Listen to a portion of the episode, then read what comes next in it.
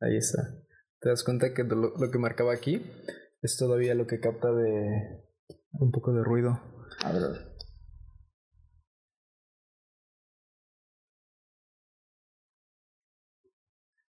Ok. ¿Y qué es ese ruido? Es como ruido del micrófono, como El- ruido blanco. El. Se le puede quitar, según yo, en edición. Ay, pero ¿cuál es entonces dónde queda el chiste de que sea esto así muy orgánico? La edición lo único que hace es devaluar el este valor eh, creativo de cualquier obra. Entonces, ¿qué, ¿cómo se va a grabar? ¿Así ya? ¿A la verga? Sí, así. O sea, ya está grabando. Ya. ¿Ya? Ahí te marca, mira. ¿Ves este cassette que se Ah, empieza a mover? sí, sí. Eso quiere ¿Y decir dónde que se está moviendo. llevo de grabación? Mm, Por eso me guío. pues haz de cuenta que esto se está consumiendo. Ah, Ah, aquí. ahí dice, ¿verdad? Ahí dice. Ah, ya. Es que ¿Lo quieres más grande? no, no voy a hacer otras tres horas de este acomodar todo y De, de pura paja. de preproducción. Entonces ya este va a ser el episodio. Sí, ya, ya Ah, empezó. Entonces ya. Eh, ¿De qué vamos a O sea, ya, ya, ahorita ya. Vamos a Pero hablar- ya va a ser- Vamos a hablar de que te plantaron. o- Ah, eso ya lo podemos dejar para un tema más este menos triste. Porque eso ya lo platicamos. Ya, eso ya se platicó. Ya, si no escuchaste el podcast que hice hace rato en el desayuno, no, este, es en mi cabeza me invento que hago un podcast y por eso siempre tengo que estar contando cosas medianamente interesantes que me pasaron en la vida. Yo justo cuando estabas platicando de eso en el comedor, como que se me vino a la mente un tema, pero ahorita ya se me fue. Entonces fue que lo mencioné. Así que solo podré hablar de cómo mi gato casi pierde la vida. Ah, tu gato casi se muere, ¿verdad? Casi se va a conocer a al mío, que ya también se me murió. Pero a lo que a mí me explicaron era que, que con la sonda lo podían ayudar porque pues por las tipo de croquetas se le genera cristales por la misma salinidad que tiene. Como arena, ¿no? Sí, Y- es algo común en, con los gatitos a veces. Y también me dijeron solo que si me daba cuenta de que, eh, no sé, de que no podía ir al baño, este, no sé, en los primeros días, que era más posible el ayudarlos a poder, este, pues ponerles una sonda y que con eso sea suficiente sin tener que operarlos. Bueno, por eso es mejor no tener gatos. Eso quiere decir que depende mucho de si eres un buen dueño o no. Y ahorita dejaste a tu gato solo. Ahorita su gato te está aventando de la ventana. Lo dejé con carne de res. Vuelve. Está comiendo carne de res. Vuelve, come mejor que yo, tu gato. Hay gatos que comen mejor que yo. Pero ¿sabes lo que me gustó? Me gustó que eh, creo que cada, cada mascota, cada animal como que conecta con, con su dueño, como que ellos escogen quién va a ser su dueño, quién es el, el que va a estar ahí pues, porque lo veo con mi, con mi cuñada, a ella le regalé una gatita que rescaté, bueno, más bien que me la que me la enjaretaron porque iba de venir de cuidar una casa. Ajá. y en ese lapso una señora vi que estaba atrapando un gatito pequeñito. Ajá. Y pues dije, va a ser mi obra del día, voy a tratar de ayudarla. Rescatar. Y como que entre los dos le quitamos el paso al gatito y pues ya se lo di, o más bien ella lo atrapó. Y ya en eso le digo, ah, qué bonito. Y dice, ¿no lo quieres? La señora bien oportunista, ¿no? Aprovechó el momento. Sí, oh, ya alguien que para deshacer de este pinche animal. Y ya luego me va explicando, dice, no, pues es que lo encontré aquí y, y tal, y, y ahorita vienen este, los perros. Y cuando volteo hacia donde yo iba, este, pues una jauría de perros, como tres o cuatro. Y sí me di- así como que, no sé, te, te, te tientas el corazón y dices, le, le van a hacer algo, o probablemente pues no le va a ir bien. Y en eso como que me medio dice, este, le digo, no, pues es que yo ya tengo a, a mis mascotas y pues ya más, como que apenas si podemos con estos, más como que ya no. Y me dice, no, dice, inténtalo y si no, pues ya me dices y le consigo otro, otro hogar. Y pues dije, ok, voy. Y como justo era el cumpleaños de mi cuñada, dije, aprovecho esto y como regalo. Como que no es un buen regalo dar más, o sea, de cumpleaños. Yo creo que cuando vas a regalar una mascota le debes preguntar a la otra persona si, oye, ¿te gustaría tener un gato? Es que ella, ella quería un gato. Ah, sí, quería un y gato. justo quería un gato de ese tipo. Quería un gato de esos que son como medio, medio manchados, como grises. Ajá. Como escala de grises, entre gris, negro. Los que como atigrado, Ujú, pero gris. pero en gris. Ujú, así. Y justo hembra. Y pues que está bien. Y digo, al principio pues se acomodó conmigo de que yo la traje a la gatita, pero después la gatita supo pues quién era su dueña. Y ahí va, es como se acerca a ti, se sube a la cama, está contigo. Y es lo que vi en mi gato, que en la noche y al momento de, de dormirnos se subió a la cama y ahí se quedó acostado. Y en la mañana que me despierto, como que sentía que algo pesado estaba al lado mío y ya no me moví. Y noté que era el gato. Y como tiene el collarín y como también trae una fuga, Sí, sí, sí. este, pues ya no lo, ya no lo moví, pues se quedó ahí acostado. Y hasta la mañana que me despertó, como de por sí no maulla, me despertó para que le diera de comer. Y pues aprovechó y comió carne de res. Perro. Yo a mi gata tengo, tuve un gato hace un par de años, que fue el primer gato que tuvimos. Y puta madre, como me encantaba ese pinche gato. Pero bueno, total, se murió, pero poco después de adoptar ese gato adoptamos a la que es mi gata. Y es así también, o sea, como dices, luego lo saben quién es este, como su, su lugar seguro. Y a mí cuando me mudé, cuando me vine para acá, pues a mí me dolió un buen dejar a mi gata. Pues todo este proceso, yo, yo viví pues casi, casi solo un año. Entre que pues no, no estaba mucho mi hermano, no era un, un desmadre. Y la que siempre me hacía compañía era mi gata. Y ahí estaba la gata, ahí estaba la gata. No, o sea, y ahora que sigue viviendo ahí donde antes yo vivía, pero ahora con mi mamá. Llego y me acuesto en la cama y lo primero que siento cuando me acuesto, o sea, ni hace ruido, no se sube y siento como me empieza a caminar encima. Así sus patas. pam, pam, pam, pam. Y lo siento encima y digo, ay, es mi gata. Y ya, ahí está mi gatita. Siempre, siempre que la voy a ver, me pasa a saludar.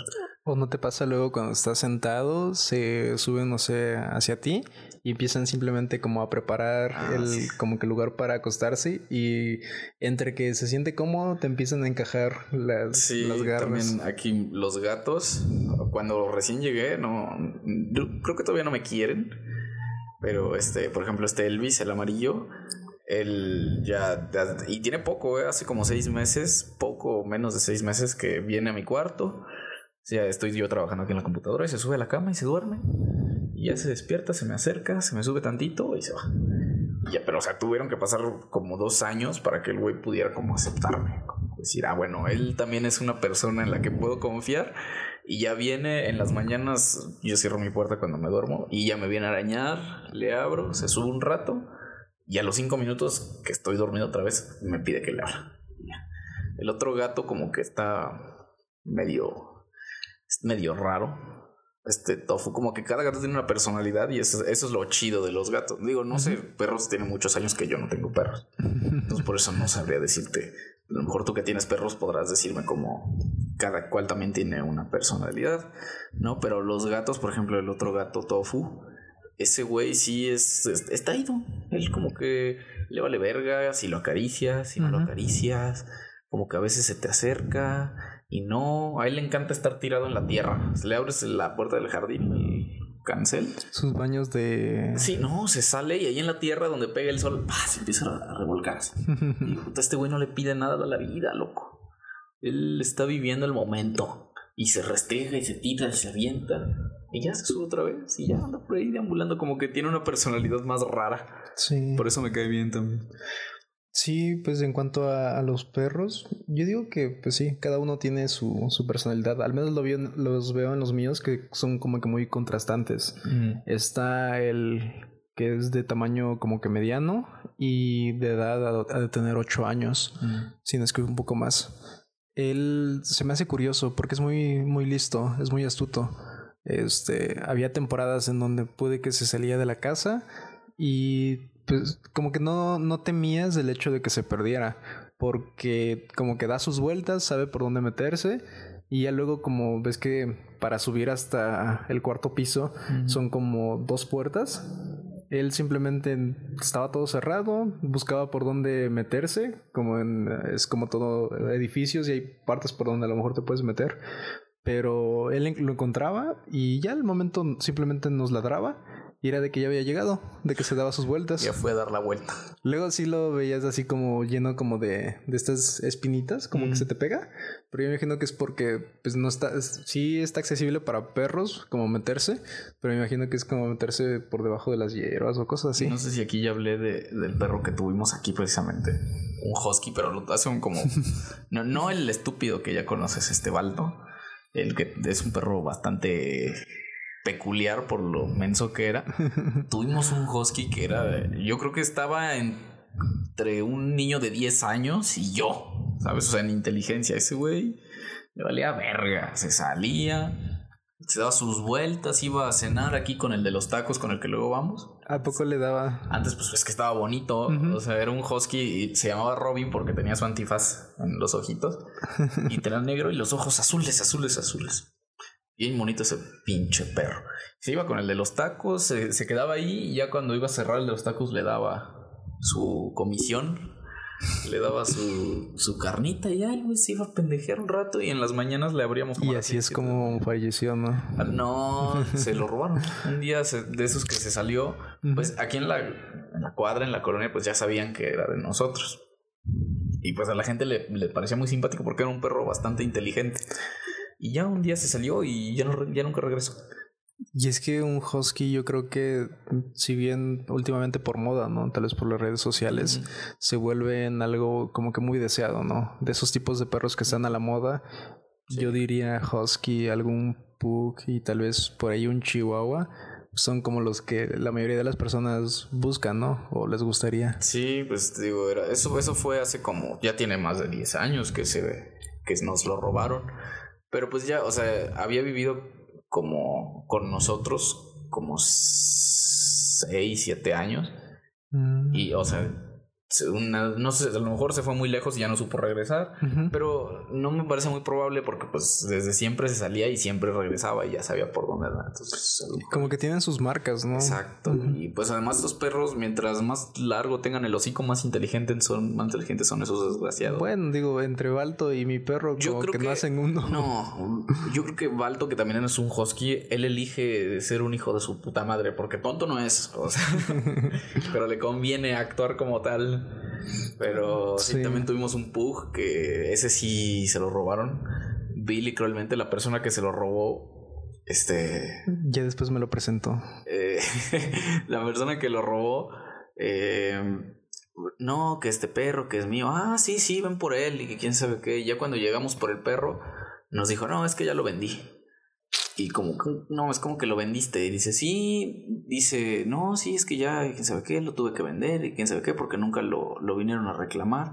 Y fue como, mi tío se enojó bien cañón, así bien horrible, así como, Y como es alguien conocido, o sea, de, de ellos, sí le dijo como, ah, vendiste a mi perro. Y sí como que le guardó rencor y dijo, algo vas a querer porque tú alguna vez me pediste de no sé qué, de que te llevara un asunto y sabes qué, no, pero se viene enojado. ¿Y no le dijo, ¿y mi comisión? ¿Y mi, comisión? pero era un pug también y eh, como dices, como de... Lleva, hace un tiempo que se empezaron como a poner de moda. No sé, no sé exactamente en qué año llegaron así mucho los, los pugs aquí a México, pero hace como 7, 8 años como que un chingo de gente tenía pugs. Pugs por todos lados. Y si me preguntas, se me hace un perro muy feo eh, no, y no me gustan, o sea, son chistosos, los ves, ay, qué chistoso perro. A mí se me hace muy como muy tedioso. Si de por sí una mascota es complicado, yo me imagino que un pug y un chihuahua, uno por lo nervioso y el otro que son asmáticos, me parece, se me hace complicado. Yo por eso adopto a mis perros de, de la calle, o mi hermano los adoptó. Y pues te da, yo siento, suena feo, pero te da esa tranquilidad, ¿no? De que nacen con, ah, con defensas más, más fuertes. que no, les pasa nada, ¿no? Pueden comer cucarachas, eh, no pasa nada. Sí. Pues te digo que una vez a mi perro, al Balto, le dio gripa. Y digo, no, es como que le dio gripa si es. Moquillo, ¿no? Si es perro de este, del frío, cabrón. No, sí tiene gripa. Pues no sabía que a los perros les daba gripa. A lo mejor me, me estafó el veterinario, pero creo que tenía, dijeron que tenía gripa. Mira, al menos no era como nosotros. Cuando nos dieron a. Bueno, cuando Irán nos rescató al, al grande, al que ya conoces, al lobo. Eh, de hecho, tiene el nombre de lobo porque cuando estaba pequeñito cachorro, eh, era todo gris, así todo entre gris y, negro. Y si, si lo veías y si parecía un como tipo husky, no husky pues porque sabías que era como cruza, pero sí parecía una mezcla de perro así. Y dices, no, pues a lo mejor, y nos dijeron, no va a crecer tan grande, va a ser como el que ya tienes o incluso pequeño. Y nos vamos con esa finta. Y con eso sí es chistoso, te das cuenta que como a, como a los humanos, que si alguien a lo mejor en su niñez y adolescencia no era tan agraciado y vas viendo el proceso, el proceso de cambio, y a lo mejor o puede que en la casi juventud eh, ya llegue a un punto de, de equilibrio o, o, decaiga, pues. ¿Por qué no dices que necesito mamada en la oreja? Trae un palito de paleta en la oreja y me acordó. Ah. Y eh, en el caso de él, empezó de niño todo bonito. Lo veías esponjadito y hasta como que te daba cosa para agarrarlo. Y ya empieza, llega su adolescencia y ves ese cambio así, se le va se le va cayendo todo lo, lo esponjado, va agarrando tonos entre negros, blancos, amarillos, así como medio raro, pues. Y luego como eh, también su, su hermano es así frentón, como que se le nota, es como si se quedara medio calvo. Ah, es como si estuviera calvo de arriba, porque se le nota mucho la cabeza en esa parte. Y como que agarró un momento en el que como que no la, no la llevas forma, así como decías, y el perro bonito que, que estaba. Y el que me prometieron. Pero pasó un poco más del tiempo y ya creo que llegó a su etapa adulta y en donde como que ya agarró forma, como que agarró cuerpo, se ve ancho, pues tú lo has visto, ahorita está gordito, pero mm. yo espero que después de nuestras salidas a correr y a caminar, agarre un poco más este de, de cuerpo, de condición. Sí, por eso no me gustan los perros. De, por eso dejé de tener perros. Sueltan mucho pelo. Soy alérgico. Ya ves que ese día, por ahí se escucha en el episodio como eso, ah, todo, todo mal por la alergia. A cada rato estornudando. Pero es porque son con animalitos que no conozco. Igual con gatos que a los que no estoy acostumbrado, igual me pasa. Aquí tenemos al buen Miguel, al pana Miguel que ahorita no está. Se lo llevaron, que es el gato de mi prima. Y también ese gato es este, muy verguero. ¿Sabes? es como el, el morro que, que te molesta. Así, porque es más chico que mis otros dos gatos pero los trae en chinga, o sea, los molesta bien feo, los ve dormidos y les empieza a pegar. Ah, te ve a ti, se te acerca quiere que lo acaricies. Y con él yo tuve muchas alergias cuando llegó. Y ahorita ya me acostumbré y ya no pasa nada. Pero igual, igual con el perro que tuvimos también tuve alergias. Entonces es un desmadre. Por eso prefiero no tener animales que suelten mucho pelo.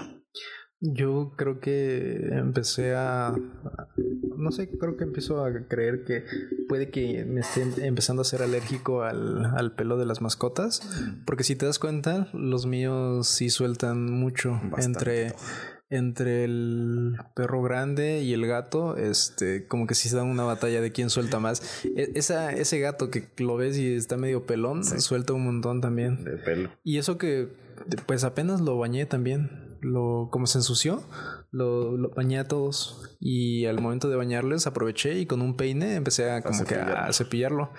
Y se le fue cayendo, saqué una bola. Si de por sí esa semana había sacado una bola de lo que le quité, ahora salió otra. Y el problema es de que sé que si le sigo y le sigo, va, a seguir y, va a seguir. Y el problema es de que este, a, a, mí me gusta, se le ve bonito su, su pelo. Incluso yo no diría que se ve como un pelo como de perro normal. Yo siento que puede medio confundirse como tipo cabello. Porque, pues no sé si, lo tenga como sedoso, pero no, bueno, no se ve tan así como pelo de perro, pues. Sí, se ve, tiene un pelo esponjadito. O sea, simpático. Y eso que no lo has visto con la cola, cuando ya su colita está como que toda, toda larga, toda peludita y parece como un como un plumero para limpiar. Yo me hace que tu perro es cruza de algún este perro acá nice. Es que yo siento que es un poco como tipo husky con no sé si son estos labradores, como los perritos de estos de que aparecen en, en la portada de papel. Las gringas, ¿no? No, en la portada de papel higiénico. Ajá. No sé si son labradores. Yo siento que es como una mezcla entre ambos porque la cara la veo así como tipo labrador, pero el color y, el cuerpo, no sé, lo siento como tipo husky. Eh, ahora que regresé, que estuve en Veracruz un par de días, tengo familia allá y tienen un chihuahua y, y puta madre, ¿cómo? O sea, aquí no estoy yo para, este, decir que odio a los animales, ¿verdad? Pero los odio. Pero los odio. No, pero yo creo que hay animales que que son castrosos, cabrón, como los putos perros chihuahua. O sea, yo no sé a quién dijo, no mames, qué chingón tener un perro chihuahua. ¿Sí? Los ves y están pequeños y parecen ratas y dan ganas de aplastarlos y son sumamente neuróticos. A lo mejor porque yo me parezco mucho a un chihuahua, puede ser que los, que los deteste. Es, curioso, ¿no? Cuando te, te das cuenta que a veces ves los problemas en alguien o en algo y muchas de las veces no te das cuenta que todo eso que ves muy probablemente es lo mismo que tú eres. y se te hace más fácil verlo en los demás. Decía Germán Gess, si era Germán Gess, no sé, pero alguien decía que cuando ves, cuando odias algo, ah, ¿cómo decía? Que aquello que odias en las personas es aquello que tú tienes. Pero es que lo decía, ay, y justo lo tenía ahorita, lo iba a decir y me acuerdo de la frase y se me olvidó. Pero bueno, pues el típico dicho de señora, ¿no? Dice, lo que te choca, te checa. Pero es que es sumamente cierto. Yo precisamente no, no hablo, no me junto mucho con gente. Porque en primera, cuando veo a alguien cuando digo, ah, este güey como me cae gordo, es porque es el típico vato chistosito, ¿no? o el típico vato que se siente intelectualoide o que te, habla de cualquier tema así. Y yo digo, como, yo soy así, o sea. Entonces, ¿qué me estás diciendo? Sí, por eso tú me caes bien. Ah, no. Por eso cuando conozco a alguien, ay, el típico vato chistoso. ¿No? Había un morro que con el que compartí unas clases y el vato siempre hacía chistes, ¿no? Y así como, no mames, ya empezó el chistosito. Y luego dije, no mames, yo soy también así, cabrón. O sea, a lo mejor intento no serlo, pero también soy así. Siempre me gusta decir así como aventar algo, decir una pendejada y ver cómo reacciona la gente, ¿no? Y cuando veo que alguien hace, actúa igual, digo como, ay, típico vato chistoso. Ya te está hablando Franco Escamilla para que le abra sus shows, pinche vato chistoso. ¿Sabes? porque, así soy yo. y sí, efectivamente, cuando veo a alguien que se parece mucho a mí, como que ay, no queda muy bien. Sí. Pero ya después, cuando les hablo, me doy cuenta que la gente que se parece a mí con la, es con la que también conecto chido. A, a mí luego igual también me pasa, como que con las personas que son muy pues a lo mejor un poco introvertidas, pero que al mismo tiempo, no sé, como que las personas necesitan como que ayudarlo. Como que sí también me causa así como, no, no, sé, no como que me estén quitando mi lugar de, de la persona introvertida del grupo, pero sientes como pues dos personas que son muy similares como que medio chocan pero luego también ah, no sé como que ahí con otras partes que comprendes y dices, pues lo voy a tratar de, ayudar a involucrarse en el grupo porque sé que cuesta trabajo porque lo ves desde tu punto de vista, ¿no? De que a ti puede que te, te cueste por la manera en cómo eres. A lo mejor yo puedo ser ese, ese, ese puente, esa ayuda tal vez. Ok. Puede ser, pero aún así yo intento no llevarme mucho con gente como yo. Cuanto más conozco a gente como yo, sí es como, este es peligroso. Sí, como que ahí me, empiezo a ser así como soy y la otra persona también y es como un concurso para ver quién dice más pendejadas, Un concurso para ver quién hace o quién hace cosas más este más estúpidas. Apenas estaba hablando con una morra que, que nunca había hablado con ella. Y empezó, o sea, empecé a ver cómo, cómo eran sus tipos de chistes y como el tipo de humor. Y dije, oh, lo verga, o sea, le laten cosas así medio oscuronas, ¿no? Ya ves el chiste por el que me iban a funar hace rato. que obviamente no voy a decir aquí porque no es. ¿A poco sí existe eso en versión femenina? Sí, dije, oh, oh, oh la verga. Dice, ya, la gente que es así, ¿sabes? Que. Ah, porque yo soy una persona muy receptiva a la hora de. O sea, si tú haces una broma, si es una broma buena, no me la voy a tomar mal si tú haces una broma mía o me dices algo y es algo que de lo que yo no me he dado cuenta o, lo haces que yo digo, ah, no mames, la neta es un, es un gran chiste. Es, es como esa parte, ¿no? Digo, apenas lo pensaba creo que en la semana, que me doy cuenta, a mí me gusta el humor negro. A mí me gustan, no sé, yo no digo groserías, no porque no pueda decirlos, sino que cuando las he dicho la única vez y que te las he dicho a ti, Uh, yo no me siento, ¿cómo Cómodo. decirlo? No cómodo, sino que siento que es como, mm, ¿cómo decirlo? Me da risa porque sé que no queda conmigo. Sí, sí, sí, Como que no sé acentuar bien, no sé expresarlo bien, pues. Pero también entiendo que a veces cuando, no sé, te golpeas el dedo gordo del pie con algún mueble, como que auto- automáticamente el, el propio dolor te hace querer expresarlo a través de una palabra. Ajá. Y como que yo, yo siento a veces envidia por las personas que si pueden decir las O groserías. sea, ni cuando te pegas dices bien. una grosería. No, Quizá algo- chintolas. yo, yo en cambio como que la- las cambio como por frases así, ¿no? Como pequeñas. Como que yo veo que la R ayuda mucho, ¿no? Ayuda mucho a expresar a veces y como la entonación que le das. Yo al contrario, este, trato, no sé, como alguna palabra o alguna presión. Digo muchos rayos, te has dado cuenta que Ah, generalmente es el que más uso. Y yo siento porque necesitaba una palabra con R. Necesitas eso como saborear e-, esa, Decir, esa R. Como que yo, yo veo que es bueno, pero me daba cuenta que me gustan las groserías, pero no me gustan como que los insultos. Y es ahí en donde cuando alguien sabe usar bien, no sé, las groserías para formular un chiste, que sabes que no es un insulto, que sabes que es, Ah, bueno, que es más de, de cuates, a, a mí me gusta, pero cuando cae en el punto de, de insulto, no sé, que a veces no quiero decir que es así generalmente, pero los ves en, en las mujeres cuando se hablan así como que de insultos, no sé, como que no, no, Ah, me, no me gusta, como que me hace sentir incómodo. Eh, sí, sí, sí, sí, te entiendo. Y yo siento que a veces así pasa. Y luego también con, no sé, con señores o cuando vas a alguna casa de algún amigo y te das cuenta que se hablan entre groserías, pero son más insultos y no algo como un chiste local o algo así, sino se ve la intención. Sí, sí, el, a- apenas, no voy a decir en dónde fue un lugar, me invitaron y con gente que no es de mi familia y se estaban hablando y se cuenta que llegara yo, ¿no? Con mi hermano y le dice, ¿cómo estás, pendeja? ¿Sabes? O sea, y así como que, o sea, sin de verla, ¿no? Así como que, y que estemos platicando, ¿no? Ahorita que estamos ayudando, que le dije, ay, cállate, que tú eres una estúpida, ¿sabes? O sea, Sí. solo insultar así por el simple hecho de insultar, pues no está tan chistoso, ¿no?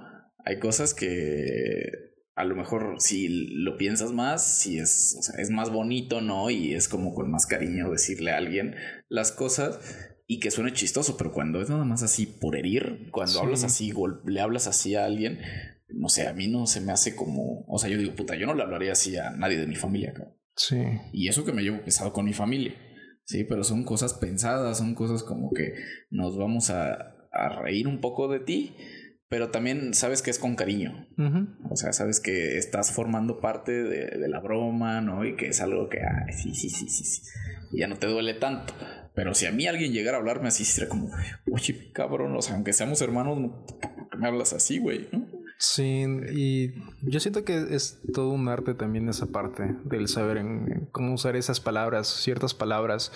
Hay a veces ciertas palabras que tienen como, como que un peso, no sé, como que más, más grande y como que no todos los saben usar bien, pues que no solo es como así decirlo por decir nada más. Sí, claro, apenas hace un par de meses cuando me dejé el bigote, me rasuré toda la barba y me dejé el bigote y me lo recorté como señor, ¿no? Como este Flanders. Y llego con un amigo y nada más se me queda viendo y dice, no, man, si fuera tú no me acercaría a una primaria. y la neta fue un chiste que, o sea, si lo piensas, es un chiste si, es, pa- si está pasado de lanza por, lo que conllevan o por la connotación. Sí. ¿no? Porque te están diciendo que pareces un tipo de persona que haría algún tipo de cosas. Eh, porque si tú ves fotos de agresores, o sea, de este tipo son güeyes así con el bigote así, ¿no? Como que muy arregladitos. Ajá, y entonces la dije, es un gran chiste. O sea, me dio un buen de risa. Dije, neta, te mamaste, ¿sabes? Porque pues llegas y es como, ay, Camilo, ¿no? Cuando me dejé el bigote y me lo peinaba, o sea, yo sabía que me decía, "Ay, te pareces al Camilo, ¿sabes? Échate la- una canción del Camilo. Y yo, como, güey, o sea, llevan como 10. La primera vez estuvo chistoso, ¿no? La primera vez me lo esperaba. Y como ya te ven con la guitarra más, Sí, ¿no? No, o sea, ya me esperaba yo que me, que me dijeran algo así. Dije, va, no pasa nada. Pero ya la décima vez, un, un vato, ¿no? Se me dijo, ah, te parece al Camilo. Pero, o sea, como que me lo quiso decir como para herirme, como, ah, pinche Camilo de, de cuarta. Y ya le dije, como, güey, o sea, si fuera la primera vez que me dicen ese chiste, piénsale, o sea, oféndeme, pero dime algo que no me hayan dicho, ¿no? Algo con lo que tú crees que yo me voy a sentir lastimado, dímelo. Y ya yo te diré si me siento lastimado o me da risa. Probablemente me dé risa. Sí. Porque pues cuando eres feo como yo, tienes que aprender a reírte de ti y hacer reír a los demás. Anticipas las bromas claro, que van a ver. Claro, claro, claro. O sea, cuando tienes, cuando eres una persona como yo que tu forma de superar tus inseguridades es acentuarlas para que todos vean que tú te das cuenta de ellas y que ya no te pueden hacer daño. ¿Sí? Sí. Te dice, o sea, ya no me puedes hacer daño con eso porque pues ya, o sea, a lo mejor muy en el fondo sigue existiendo esa inseguridad, ¿no? Pero yo ya la externé. Pero ya no tiene el mismo peso. Exacto. Tú, o sea, tú ya no me puedes lastimar con eso. Digo, no vamos a volver a. Todavía no vamos a tocar el, ese tema, pero hay un libro que dice que cuando tú ya expresas el, el dolor a través de las palabras, de alguna forma, pues quiere decir que no, ya no es tan relevante porque lo pudiste expresar. Es que lo dice, ¿te acuerdas cuando leímos el acontecimiento de Annie? No sé cómo se pronuncia, lo voy a decir así como escrita Ernaux, porque es francesa. News, algo así, ¿no? No sé cómo se pronuncia, pero así como yo lo leí, Ernaux, que es una mujer que es el premio Nobel de literatura más reciente y dice que para ella las cosas no han pasado, no existen hasta que las escribe. Sí. Una vez que escribí las cosas que siento ya, o sea, ya son reales, ya existen. Mientras no lo haga, no es como si siguieran ahí flotando en la cosmicidad que existe en mi cabeza. Y lo mismo pasa con, ya sea con, pues, con inseguridades, con las cosas que yo tengo, hasta que no las digo, ¿no? hasta que no las escribo, hasta que no las planteo, ya son reales. Y ya puedo decir, bueno, este pedo es real, este pedo soy yo, y ahí está, ¿no? Y ahora compartirlo también, yo creo que también es este es otra cosa completamente distinta, ¿no? Porque ya compartirlo es hacerlo público, es que la gente vea que ese eres tú, que, que esa persona que está ahí, ese soy yo, tal como soy, ¿no? Eh, es como cuando te estaba contando que dejé Instagram, precisamente porque para mí era como un concurso de popularidad, ¿no? El querer este yo sentía que las mamadas, las pendejadas que subía era como, ah, vean que este güey soy yo, ¿no? Pero pues quiero que vean que soy el güey que ha leído un chingo, mamadorcísimo, ¿no? Pero... Que subo cada frase en cada foto. Sí, exacto, ¿no? Pero veía, por ejemplo, al güey mamado con su misma foto en, el gimnasio. O sea, y esta aplica para todos los mamados. Todos los mamados tienen la misma foto en el espejo del gimnasio, ¿no? Pero pues esos güeyes sí tienen algo que presumir, ¿no? De es como también, no sé si te pasa, que llegan épocas como estas, que la gente va al gimnasio y los vatos traen su foto este, ahí en el espejo, ¿no? Con el celular como a, medio, o medio ombligo o algo así. Y el de las mujeres también, pero como que de lado, ¿no? De perfil. Como que siempre hay esas poses clásicas y más en estas fechas. Sí, y es que apenas estaba escribiendo un algo precisamente sobre Instagram, que o sea, la razón por la cual yo dejé dejé por completo esa, esa red social y era por eso, porque es como entrar en un círculo vicioso. Sí, como como si te estuvieran a invitar un juego, a jugar un juego macabro y que no te das cuenta que lo estás jugando ya hasta que estás muy adentro de ese pedo. ¿no? Entonces se vuelve como un concurso, güey, en el que, ah, sí, pinche vato mamado, pues mira la pinche motocicleta que me acabo de comprar, cabrón, ¿no? Tú estarás mamadísimo, pero yo llego a todos lados en mi Harley Davidson. O luego no te pasa también que personas como de, de tu misma edad los ves y que les ha ido bien. Sí, sí, claro. Que han podido conseguir buenos trabajos y ya están consiguiendo un coche o están haciendo esto. O que salen de viaje, puta madre. O, en estas, creo que en estos últimos meses, creo que he visto gente comprometiéndose, casándose ah, o que se van a casar y dices qué chido, ¿no? Está bien y todo, pero a lo mejor mi mismo problema, mi misma inseguridad me hace inconscientemente quererme comparar y no de la buena mm, forma, no de la forma en la que ve y digo, ah, si él lo pudo, si lo pudo hacer, este, también me tengo que esforzar a conseguir esto y lo otro. Y al menos a, mí me pasa, digo, yo tengo como que un conflicto con ese punto de de qué hacer con todo lo que he aprendido, no solo la carrera, sino con todo lo que yo he aprendido. Y a veces me causa ese conflicto de decir, es que yo no encuentro una, una paz, una tranquilidad, un disfrute en estar en una oficina, en un horario laboral que te matan, ganando algo que no es lo suficiente, que a lo mejor lo, se podría decir que pues, es momentáneo, son los primeros años y va a llegar un punto en el que ya tú vas a ser el que esté a cargo y vas a dar trabajos a los demás. Pero también me veo y digo, es que yo tampoco no me, no me veo como un líder, como alguien tomando proyectos o construyendo cosas, porque yo no quisiera construir cosas, así nada más como decir, vamos a hacer este fraccionamiento, vamos a dedicarnos a esto, no me llama la atención, no sé por qué, es como, es curioso, siento que serían de esas cosas que a las cuales apuntarías porque el dinero está ahí, el vender bienes inmobiliarios, comprar terrenos a bajo precio, que este, no sé, comprar casas, remodelarlas y cosas de eso, como que no me llama tanto la atención. Y no sé si sea por por donde yo vengo o el tipo de vida que he tenido, pero me veo más tratando de con todo eso que he aprendido, sé que si regreso en algún momento a mi país, si es que regreso, este, y poderle enseñar a la gente, que hay gente que a lo mejor no, tiene, no ha tenido esa posibilidad como que de viajar y que quiere hacer una casa, y a lo mejor es una casa simplemente de adobe, sencilla, y yo ahí sí aprendí a ver casas en donde el piso no es como con, le echas este concreto y ya es tu piso, sino tu piso es la tierra que está apisonada, que está aplanada y ahí y cuando barres sabes que pues no hay cosa de trapearle porque le barras tantito y tienes que ponerle agua otra vez para que el polvo no se levante. Es como yo vengo de un contexto en donde para mí eso es normal. No es que esté mal, no es que sea como de no, esa es la pobreza y salir de eso, sino, no, sino al contrario, es como aprovechar todo eso y ver qué se puede hacer, qué se puede, qué, qué vuelta le podemos dar a toda esta parte de, de las casas, de las casas modernas y aprovechar también esa parte. De, hecho, el libro con el que me acompañaste a comprar, que ya, les, ya le voy avanzando, también habla mucho a veces de, de, de ese tipo de cosas.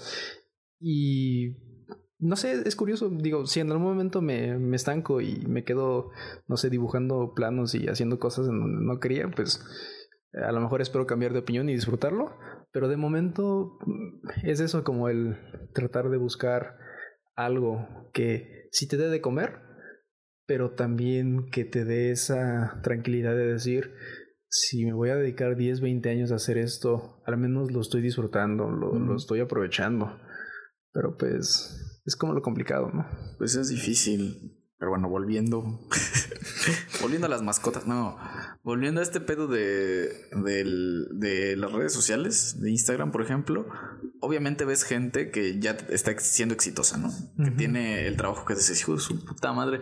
Sí me acuerdo que se tragaba los mocos en la secundaria y ahorita, ¿no? También es este un poco de envidia. Sí, vinieron imágenes a la mente. Eh, sí, o sea, no lo voy a negar. Sí es un poco de envidia, pero porque la misma red social hace que te sientas así. Ajá. O sea, no, sé cómo explicarlo, porque se me hace como un, algoritmo bastante maquiavélico. Y es que la, te llena de publicidad de cosas así. Exacto. O sea, es, es, horrible, horrible, horrible, horrible. Y estás viendo, ¿no? Que el vato se fue de vacaciones a Cancún, ¿no? Con su morra y, ay, no mames, que todo dar. Ajá. Y a lo mejor la persona sube la foto porque dice, ah, esta foto está chida. O sea, me late la voy a subir, no, no pasa nada. Pero tú, que yo, pues, que, que ya estoy bien envenenado por, es, por ese puto juego vicioso que es saber a quién le va mejor. Digo, como hijo de su puta madre, o sea, hasta sientes como que lo, como que lo hace a propósito, ¿no? Yo sentí como, ver, este güey su pinche foto la sube a propósito. Pero te has puesto a pensar qué es lo que, punto, a lo mejor ahorita eh, económicamente, pues, eh, tenemos para sobrevivir y ya, por así decirlo. Mm.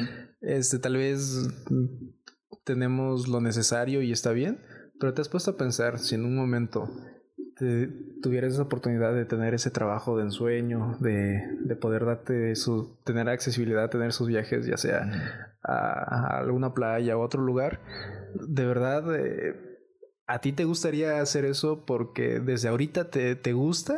¿O es más, ya que tienes esas posibilidades, te abre el panorama y dices, ah, pero pues yo puedo ir acá, yo puedo ir allá y, y quiero eso? Pues claro, una vez que es lo que yo, yo, yo pienso, pues, ¿no? mientras, mm, por ejemplo, mientras más dinero tengas, más gastos vas a tener, ¿no? Mientras más se abra tu panorama en ese sentido, más posibilidades de hacer cosas vas a ver, ¿no? Porque ahorita por la cabeza a mí no me pasa quererme ir a Cancún, ¿no? De entrada a mí no me gusta la pinche playa.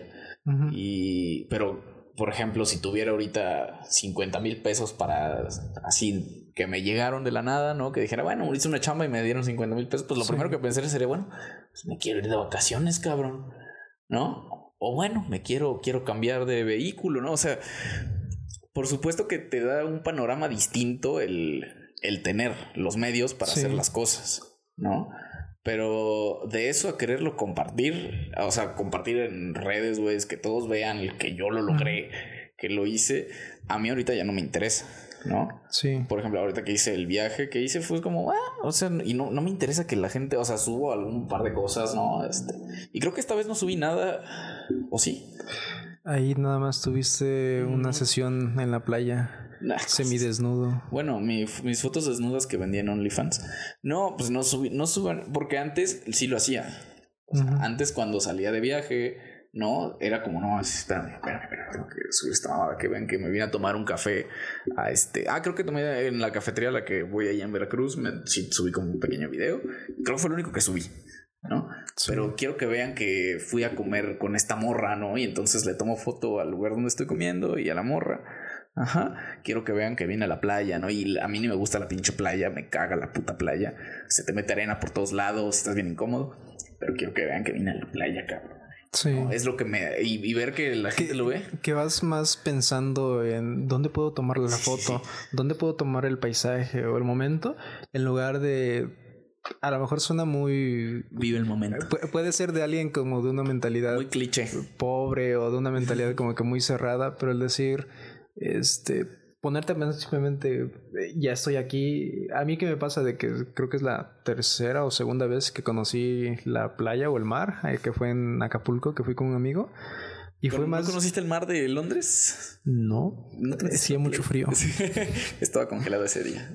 No, pero fue más la cosa de decir cómo es que todo se conectó para estar aquí con, con, con mi amigo de no sé, de que en su momento Mm, él es de Chiapas, yo soy, vengo de, otro país, el cómo se dan esas oportunidades, las decisiones, a la final que conectamos y logramos hacer un viaje así que empezó como de broma, de decirle, este, ¿por qué, ¿por qué no vamos a tal? Así, ¿no? De broma. Y llegó un momento en el que pues, se hizo y yo dije, el calor está bien feo, al menos para mí que soy más de frío, dije, está bien feo. Y luego como que la playa igual, pues de por sí a mí no me gusta, tal vez porque yo sea más de montaña o algo más tranquilo. Dije, no me gusta el calor y esto y batallando.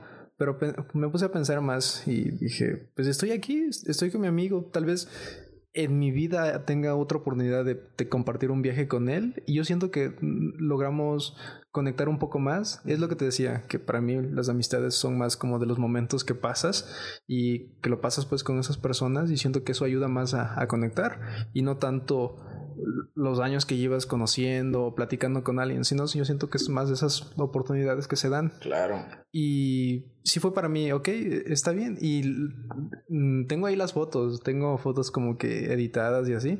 Y no las he subido, como no sé, se me hizo, me los voy a quedar. Estas son, son para mí, son como para cuando yo las recuerde en algún momento, ahí las voy a tener. Sí, pues yo tengo ahora que fui a Acapulco también con unos amigos, era, era un pedo como que también traíamos en la prueba, como de, ah, pues vamos a Acapulco un día, ¿no? nunca se hizo, ¿no? Hasta hace poco. Y esa foto que subí no es que no me la tomé ahora que estuve allá, ¿no? Esa foto es de hace más de un mes. Pero dije, pues bueno, o sea, creo que para mí sí ha sido un pedo como el de. Porque siempre que subía cosas, era como mostrando. No, mostrando la parte como superficial. ¿No? Mostrando como el, ah, pues vean que he leído mucho, ¿no? Vean que me gusta esta página que es así que a nadie más le gusta, ¿no? Que me gusta esta música que así como que, uff, super underground. Pero subir algo de mí por una foto de mi cuerpo que es como verga, güey, o sea, pues es algo para mí algo muy personal. Y sí fue como, pues me vale verga, ¿no? O sea, sí, sí fue como, ya, ya me vale verga, güey. Si alguna persona tiene alguna opinión sobre mi cuerpo, que chingue a su madre, ¿no? Porque pues es mi cuerpo, ¿no? Es mío. Y sí fue como algo que dije, bueno, lo, tengo que hacer, ¿no? Y hay, o sea, de esas, fue una sesión de un amigo que llevó su cámara que se dedica a la fotografía. Y dije, pues les quiero tomar unas fotos. Ya nos las tomó. Vi unas de una pareja y dije, sí, sí, sí, se ve la producción. Sí, claro, claro. Y este, bueno, de esa, de ese viaje tengo, hay muchísimas fotos, güey. Creo que cuando fui yo no subí, yo no subí absolutamente nada. A lo mejor subí algo, la neta no me acuerdo. Pero así que hayas dicho, necesito subir, que vean que hice viaje con mis cuates. Que vean el marisco. Que vean que, este. que pinches siete quincenas ya me las mamé en tres días, cabrón. ¿No? Que vean que me están buscando del trabajo anterior. Que me están buscando, cabrón, ¿por qué no viniste a trabajar? ¿No? Cabrón, devuelve lo que te robaste. Y, y si, si es un pedo que a mí me ha costado mucho trabajo como el trabajar, ¿no? El decir como esto, y a lo mejor, como te decía, ¿no? A lo mejor suena como cliché, pero vivir en el momento, ¿no? Suena, suena como fantasioso, ¿no? Como algo eh, idealista, ¿no? Decir es que tienes que vivir en el momento, obviamente es imposible, pero ya no me interesa que la gente sepa qué hago. ¿Qué hago a cada, instante? ¿Sabes por qué? Yo no me considero una persona mínimamente influyente pero este tipo de aplicaciones te hacen sentir que sí, güey.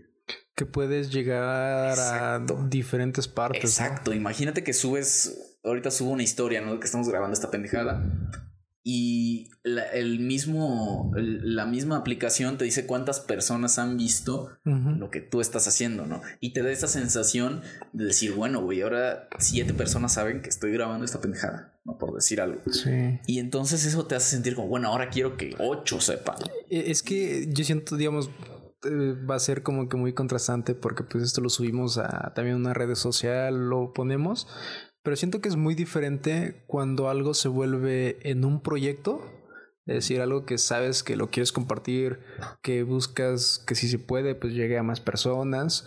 Y cuando sabes que algo es más personal, ¿no? Un perfil personal que es para tu familia, tus amigos y, y ya, ¿no? Es como nada más lo tienes hasta ahí. Y creo que a veces pasa cuando personas se dedican a las redes sociales y llegan a pegar hacen esa diferencia, ¿no?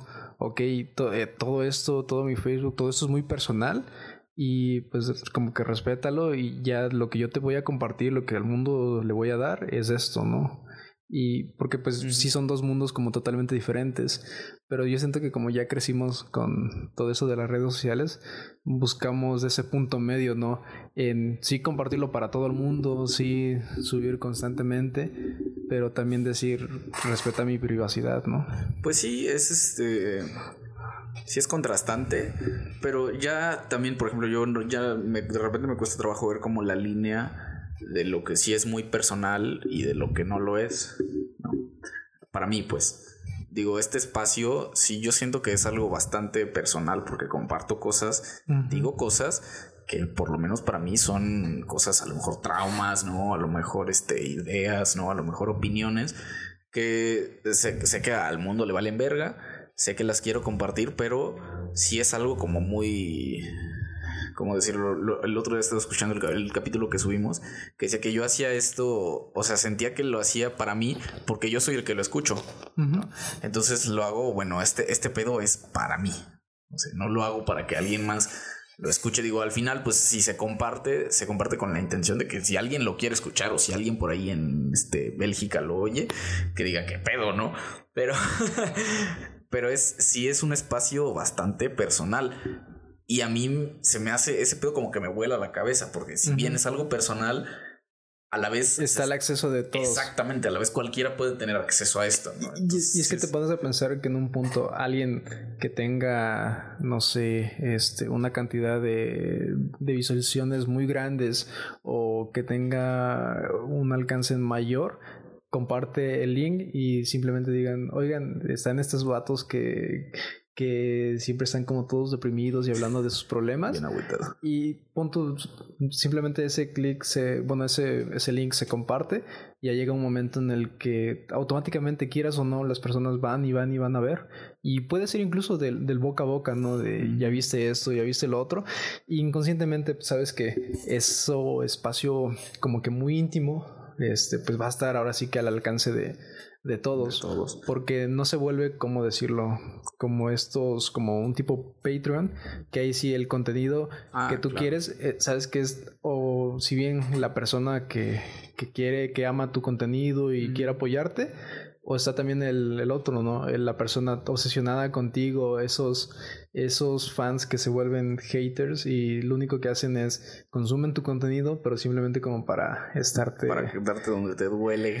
Sí, Es, es que ese es el problema que yo, que yo encuentro, ¿no? Que a lo mejor a mí no me, no me afecta que un extraño oiga esto, ¿no? O que un extraño critique algo que yo estoy diciendo, o que un extraño corrija, bueno, no que corrija, que alguien corrija, no me pero que alguien tenga una opinión acerca de esto, pero es alguien que no conozco, ¿no? Que yo digo, bueno, sí. este verga está diciendo esto y pues no pasa nada. Pero por ejemplo, si el día de mañana alguien que yo conozco, no, o alguien que yo medianamente conozco, oyera, oyera algo así, ¿no? O que, o, o que supiera que yo hago esto y lo escuchara y me dijera, oye, tú que tú dijiste esta mamada, así me, como que me sacaría mucho de pedo, ¿no? Pero al final es una. Es una ironía, ¿no? Porque, o sea, si quieres. Si, o sea, si no quieres que la gente sepa es- este tipo de cosas que dices o que haces, pues ¿por qué chingados lo subes? Entonces, pues sí es como dos opiniones contrastantes. Digo, no, no, no, intento no pensarlo demasiado, intento no, este, no enfocarme en eh, si alguna vez alguien lo ve, no. pues, Que lo- sea el problema para tu yo del Claro, futuro. si alguna vez esto, alguien que, que me conoce escucha este pedo, perdóname. O sea, no, no es mi culpa hacer un puñetón que dice pendejadas.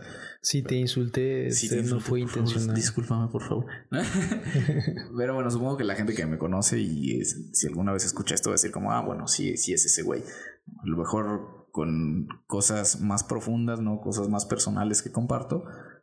Eh, pues bueno, si eventualmente alguien lo escucha, pues, pero Y que también, no sé, sea esa parte de, pues, a lo mejor somos personas que no somos especialistas en nada ni pretendemos serlo y simplemente es algo que, pues una plática de amigos, ¿no? Algo que compartes, no sé, después de, de la fiesta, que empiezas a hacer negocios que nunca van a pasar. Este, pues es, es algo así, es simplemente un negocio. es llega un punto en el que puede que sea simplemente paja, ¿no? Palabras así como vacías tal vez para algunos. Y pues que no hay que tomarlo con esa relevancia de, de decir, no, ya, ya insultaron un grupo, ya insultaron este, a las ma- mascotas, a los bebés. Como que mm, pues no, no se busca, no se busca eso, simplemente es como opiniones ahí nada más. Bueno, eh, eso sí también. O sea, yo creo que todas las personas, todas en general, hagan o no contenido de ningún tipo, pues tienen opiniones acerca de las cosas, ¿no? Y la única diferencia es que hay muchas personas que, no, que nunca lo externan, ¿no? Y te puede- puedes tú pensar que odias a un, a un sector específico, pero pues nunca lo vas a decir, ¿no? Nunca lo vas a saber. En cambio, ahora la gente sabe que a mí no me gustan los pinches perros chihuahuas, ¿no? Que no me gusta ir a la playa, ¿sí? Entonces yo creo que esa es la diferencia entre alguien que comparte y no comparte pues, su contenido. Y yo siento que se podría decir que nuestra, nuestra amistad, nuestra relación, eh, habla mucho del cómo dos partes que contrastan mucho se pueden como que llevar bien, pues, y por mucho tiempo.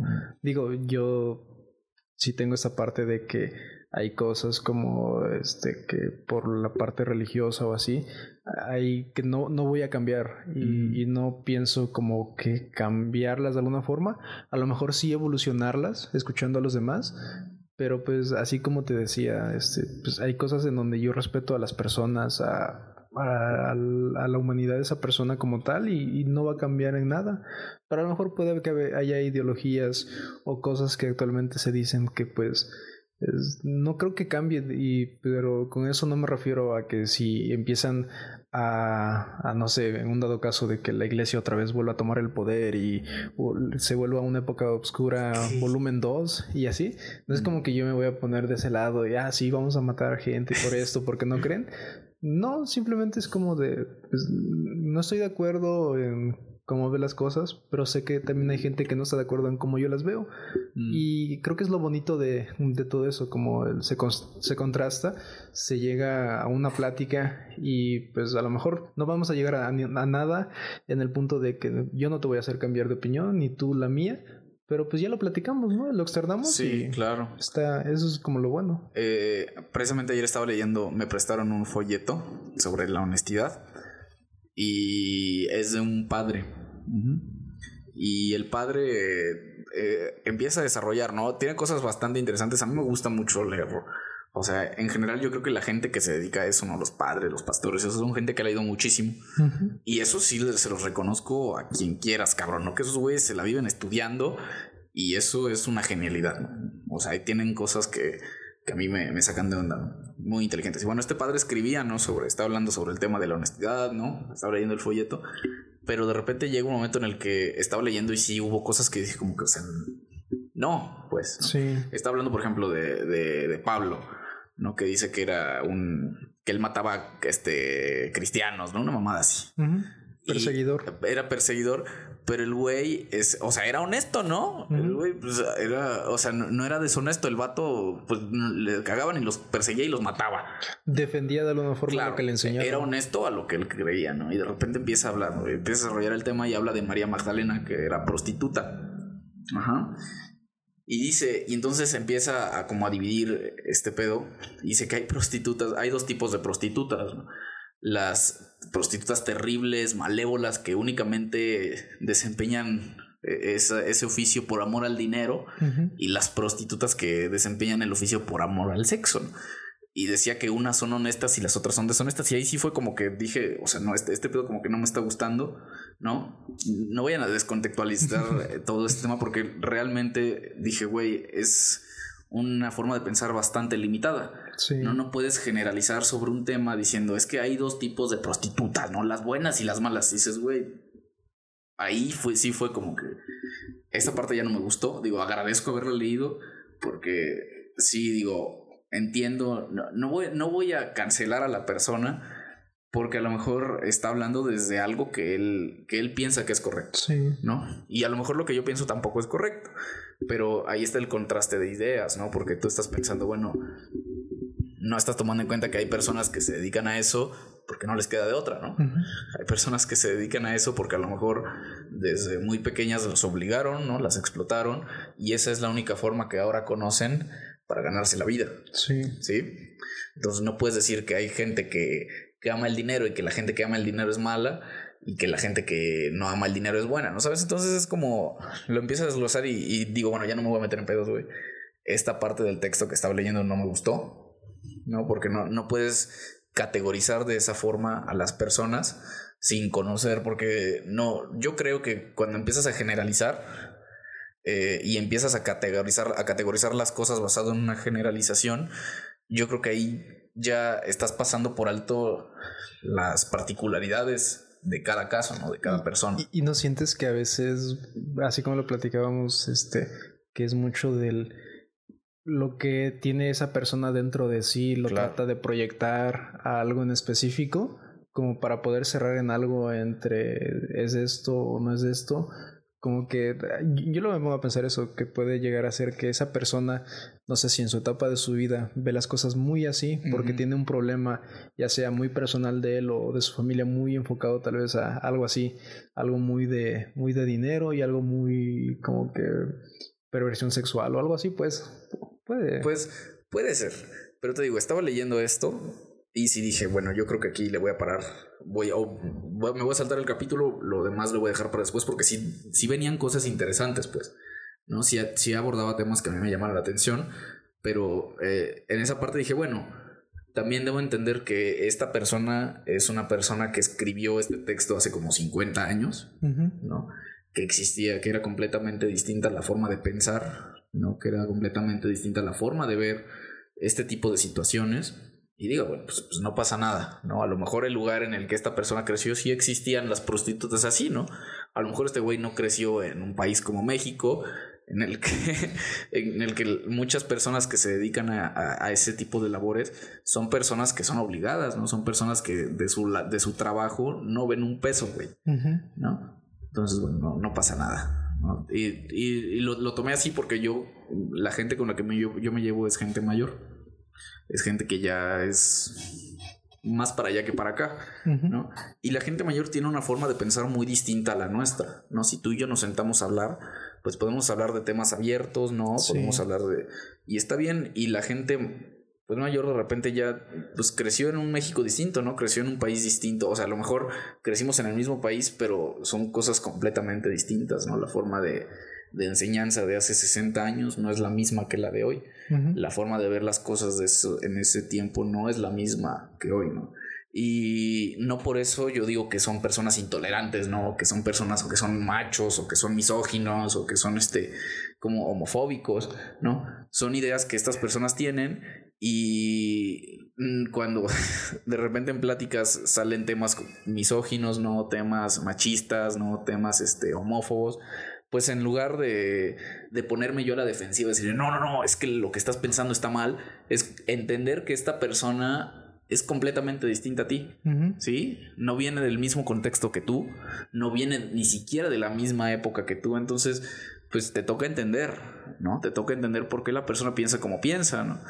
No por eso le tengo, le dejo de tener yo cariño a esas personas, ¿no? Pero te has puesto a pensar que también a veces mucho de la personalidad de la persona, porque hay gente que a pesar de que sea muy grande o así, logran ser un tanto abiertos a decir, ah, ah ok, este, pero ¿por qué tú no lo ves de esa forma? Que a lo mejor no vas a cambiarle su opinión, pero te dicen, a ver, explícame por qué lo, lo dices y te dan la, la oportunidad a poder hablar. Pero hay otro tipo de gente que, por tu, si hablas de política, si hablas si, si estamos en una transformación, así es de, no, pero esto y lo otro, y son muy, como que muy testarudos, muy testarudos, pero los ves en ámbitos diferentes de su vida.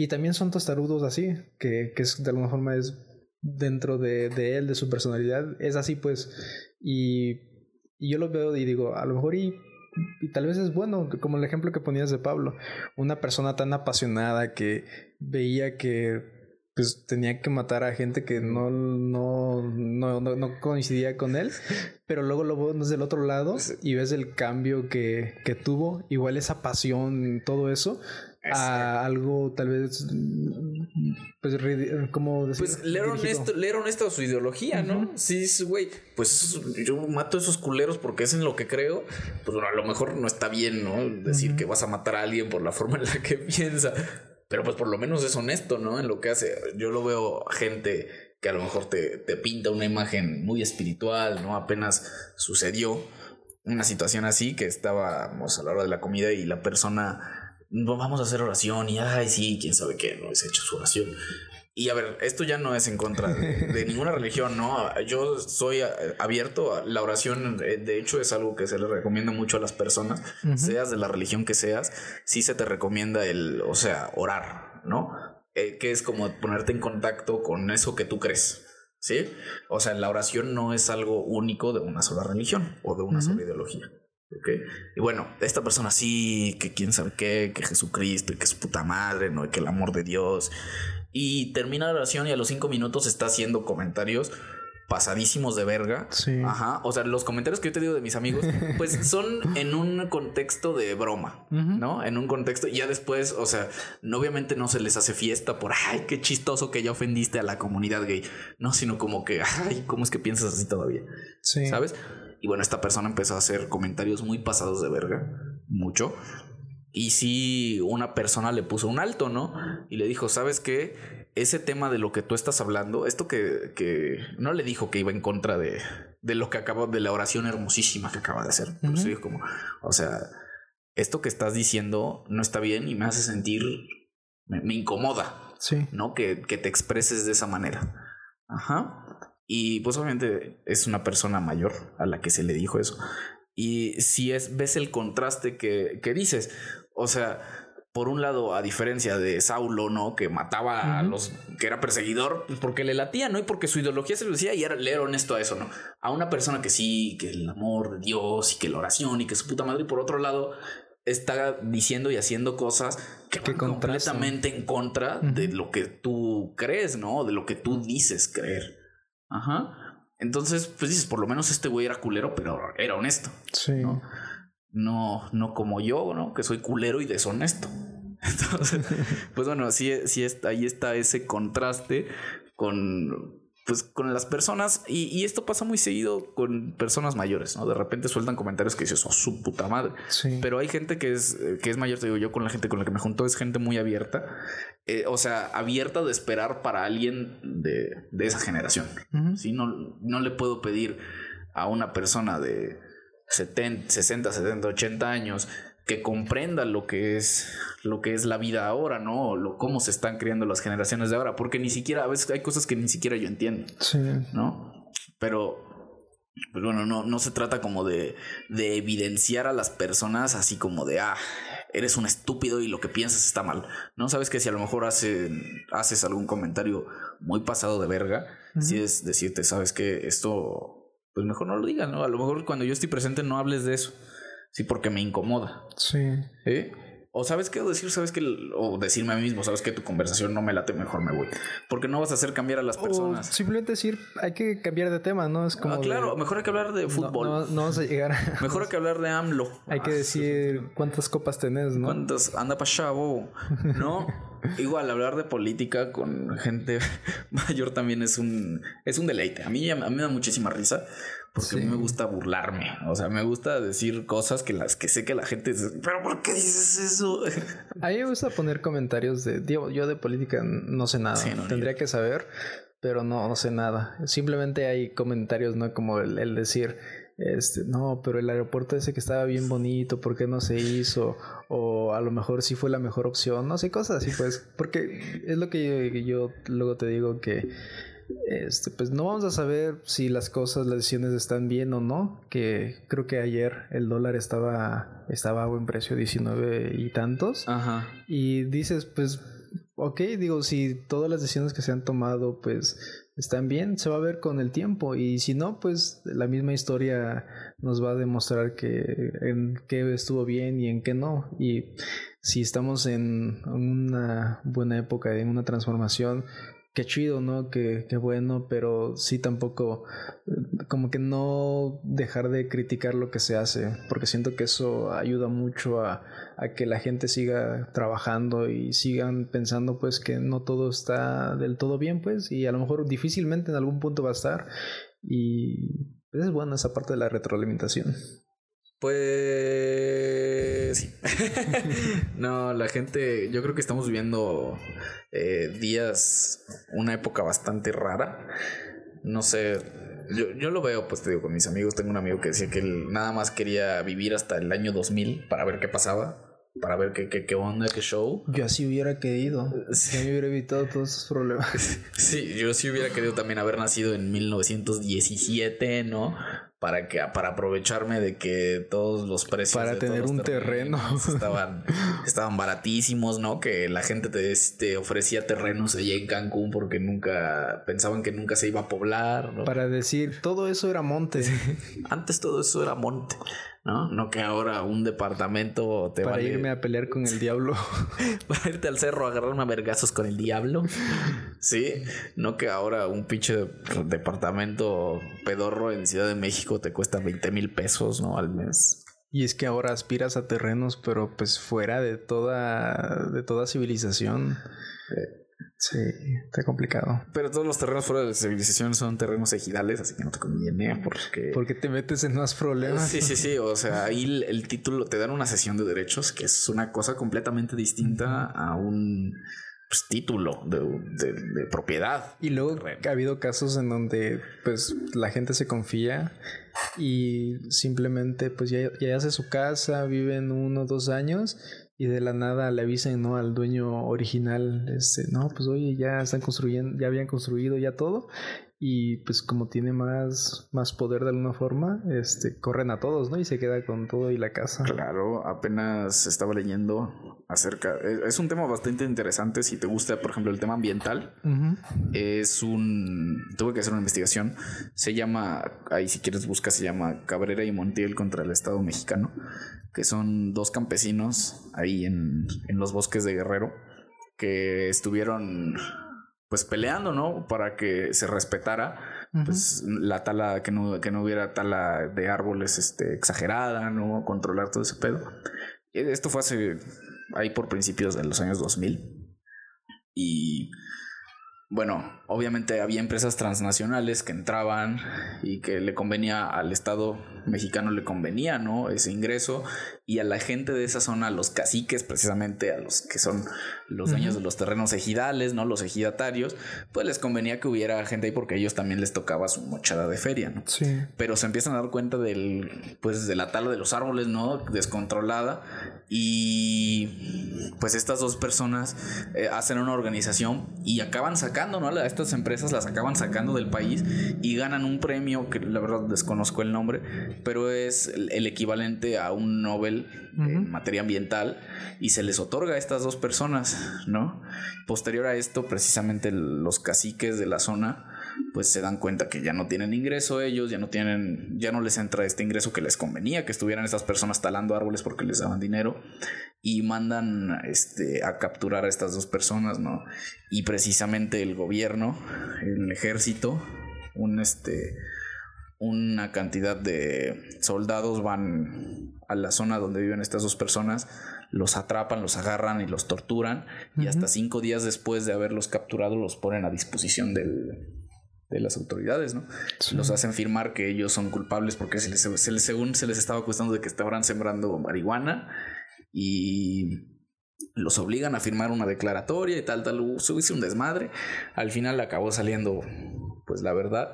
Y pues te das cuenta, ¿no? Que aún el día de hoy existen pedos así de graves por cachos de tierra, ¿no? Porque no te conviene que, haya gente, que la gente se entrometa en, hacer ese tipo de, de, actividades sociales que al final pues sería ideal, sería como idealizar, pensar, es que están, hay que ver todos por el medio ambiente, ¿no? Si te dan 100 pesos por talar un árbol que a ti te vale verga, obviamente los vas a aceptar, ¿no? Pues no te está afectando absolutamente nada, ¿no? Al contrario. Pero bueno, esta situación que le pasó a estas personas, que es un, este, un tema bastante escabroso, ¿no? Por ahí sí lo pueden leer. Las torturas que le hicieron a estas dos personas son cosas, o sea, sacadas de una película. ¿Algunas viste la película de Perros de Reserva? Creo que sí. De, Tarantino cuando sí, sí, empiezan, empieza a o sea, algo hace cuenta sacado, algo sacado de una película, güey, ¿no? Entonces, pues por eso mejor no compres en terrenos ejidales. Sí, de hecho apenas en, el libro que estoy leyendo de esta arquitecta Fernanda Canales, eh, menciona algo, digo, yo desconozco ahora sí todo eso de capitalismo, socialismo, de todos esos movimientos, solo puedo decir que conozco que está esa parte del consumismo y esta parte de todo en comunidad y todo este equitativo, no. Para mí desconozco todo lo demás para no meterme en problemas. Mm. Pero me gustó una parte que habla al principio de es, el tema de libertad y hace mención a, a diferentes ideas pues que han, que han pasado a través de la historia de todo el movimiento sobre casa y que un punto pues la casa ya no solo es la casa física sino es todo esto como que urbes más este como fraccionamientos cosas así. Y había una idea que no, nunca se hizo, pero se quedó en la, en la teoría sobre que decía cómo a veces dentro de una casa, eh, como ponemos mucho este espacio de la cocina para que, para que este, puedas hacer tu comida, todo lo necesario. Y esta, creo que era una mujer la que planteó esto, si no me equivoco, que dijo, ¿por qué no mejor hacer todas las casas y eliminar la cocina de, de la casa? porque de alguna forma hacemos, no sé, por poner un número, miles de cocinas y, no sé, millones de alimentos se preparan al año y lo hacen gente inexperta. Mm. ¿Y por qué no tener un, un punto, no sé, en, el centro en donde 100 cocineros expertos eh, se encarguen de, ah, de cocinarle a, a, todos los habitantes? entonces, ¿cómo vas a resolver el problema de la comida? A todos los habitantes de ahí y pues ya se eviten de, de este trabajo doméstico, de este trabajo doméstico y todo se concentre en ese punto. Y yo en un momento dije, suena interesante, en un mundo ideal suena interesante, ¿no? El, el decir, este, de cuánto tiempo no te quita el prepararte a ti la comida, el encargarte de esto, del otro. Sí está bonito de esa parte artesanal, ¿no? El de que te haces algo o alguna receta familiar, pero te pones a pensar y dices, ¿cuántas horas paso en el que consigo los recursos, en el que consigo, este, en el que el otro punto en el que lavo todos los trastes, en el que ya los preparo, en el que espero y esto? Y qué bonito sería en un mundo ideal, ir a un punto donde no dices, aquí ya está mi comida, tienen las cosas que a mí me gusta, lo que necesito, y pues ahí se va, ¿no? Y, tiene ideas así como, no, es como que lo dice, esto es lo correcto, sino te plantea el cómo ha ido evolucionando las diferentes este, ideas. Y también pone una parte en donde explica cómo hay dos, dos lados muy extremistas en donde están esta parte de como los edificios, en donde la gente se concentra y ahí están los trabajadores, porque antes todo estaba conectado. La casa, en la casa estaba también tu oficio, estaba, no sé ya si, si te encargabas de hacer, si eras carpintero o tu taller, ahí lo estaba en la casa, estaba todo concentrado. Y había un lado en donde concentraban como que todo en un edificio y ahí vivía la gente, los trabajadores y ahí también hacían las diferentes herramientas. Era toda una comunidad y todos se encargaban, pues todo era equitativo. Y estaba del, del, otro lado, en esta parte, en donde lo, como los suburbios en Estados Unidos, en donde la idea empieza como que bien, ¿no? Tener a todas sus casas, cada uno tener lo, lo mismo eh, distribuido y que todo sea equitativo, pero llega un momento en el que la gente dice, no, pero pues yo quiero aprovecharme de ese terreno, luego quiero esto otro, quiero este otro, como que ya lo ven más como un negocio. Y es en donde hay, en donde dos ideas como que muy bonitas se vuelven como que las banderas de dos extremos y en donde lo que los, los creadores esperaban, ahora la gente se apropia y ahora los vemos en edificios departamentales, torres gigantes y del otro lado vemos explanadas, hectáreas llenas de, de casas y suburbios que se ven una detrás del otro igual. Y al menos al principio del libro de lo que voy, como que me llama la atención eso de cómo cosas que empiezan tratando de solucionar problemas, llegan y se vuelven un problema más grande todavía. Pues es que eso es el capitalismo. yo no sé. Sí, sí, yo tampoco tengo, o sea, por supuesto que he leído algunas cosas, no me he metido porque tampoco me interesa, no, me interesa mucho. Pero bueno, eh, imagínate que, o sea, lo, lo acabas de ejemplificar muy bien ¿no? Cosas que a lo mejor estaban resolviendo problemas, ¿no? O estaban encontrándole solución a cosas un poco complicadas. Pero bueno, ahora, ¿cómo podemos capitalizar esto? Sí. ¿Cómo podemos que alguien más pague por este pedo, no? Que si ahora está bien, tengo una casa, tengo un espacio, está bien. Pero qué tal si el espacio que tengo aquí al lado lo adquiero, construyo una casa igual que la mía y entonces que alguien más me pague por vivir ahí. Entonces es, es, o sea, si por el capital. ¿Por qué crees que existen leyes en contra de que pongan a trabajar a los niños, cabrón? Porque si por el capitalismo fuera, por la mente capitalista fuera, le, le, tocara elegir, pues pongan a trabajar a los morros, güey. Las minas de carbón, o Inglaterra. Sea, por, porque exactamente, porque crees que existen leyes que este que tienen que evitar que porque si, si por la gente capitalista fuera los, los putos locos, ¿no? Yo no digo que esté mal el sistema en el que, en el que vivimos, porque sí, sí hay oportunidades, eh, sí existen espacios, ¿no? ¿no? voy a decir que hay muchísimas oportunidades, pero hay espacios que se pueden abrir para las personas, ¿no? Y supongo que eso es algo bueno del, pues, del sistema en el que vivimos capitalista, ¿no? Hasta cierto punto.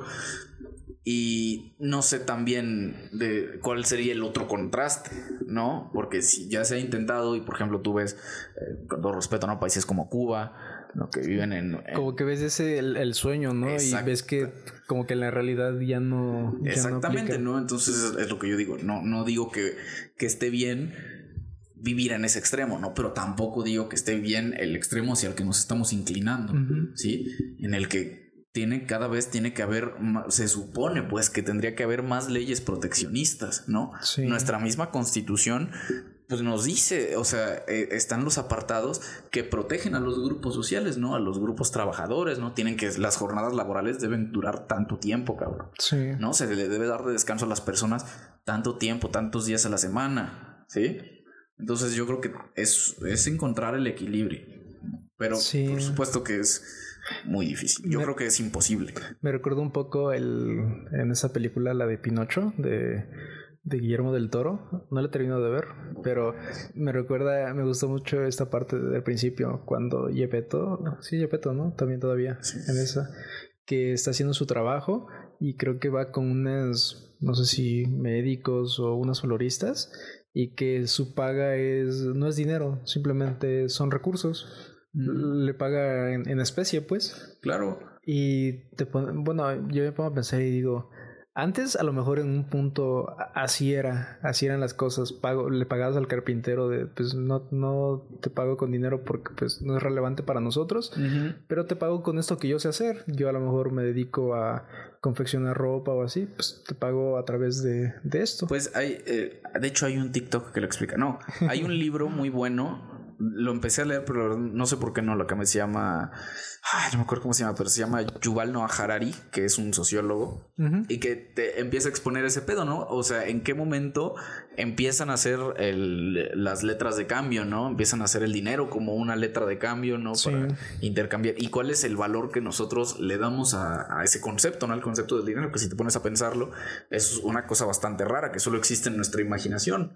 O sea, todos nos pusimos de acuerdo para creer que este pedazo de papel tiene un valor.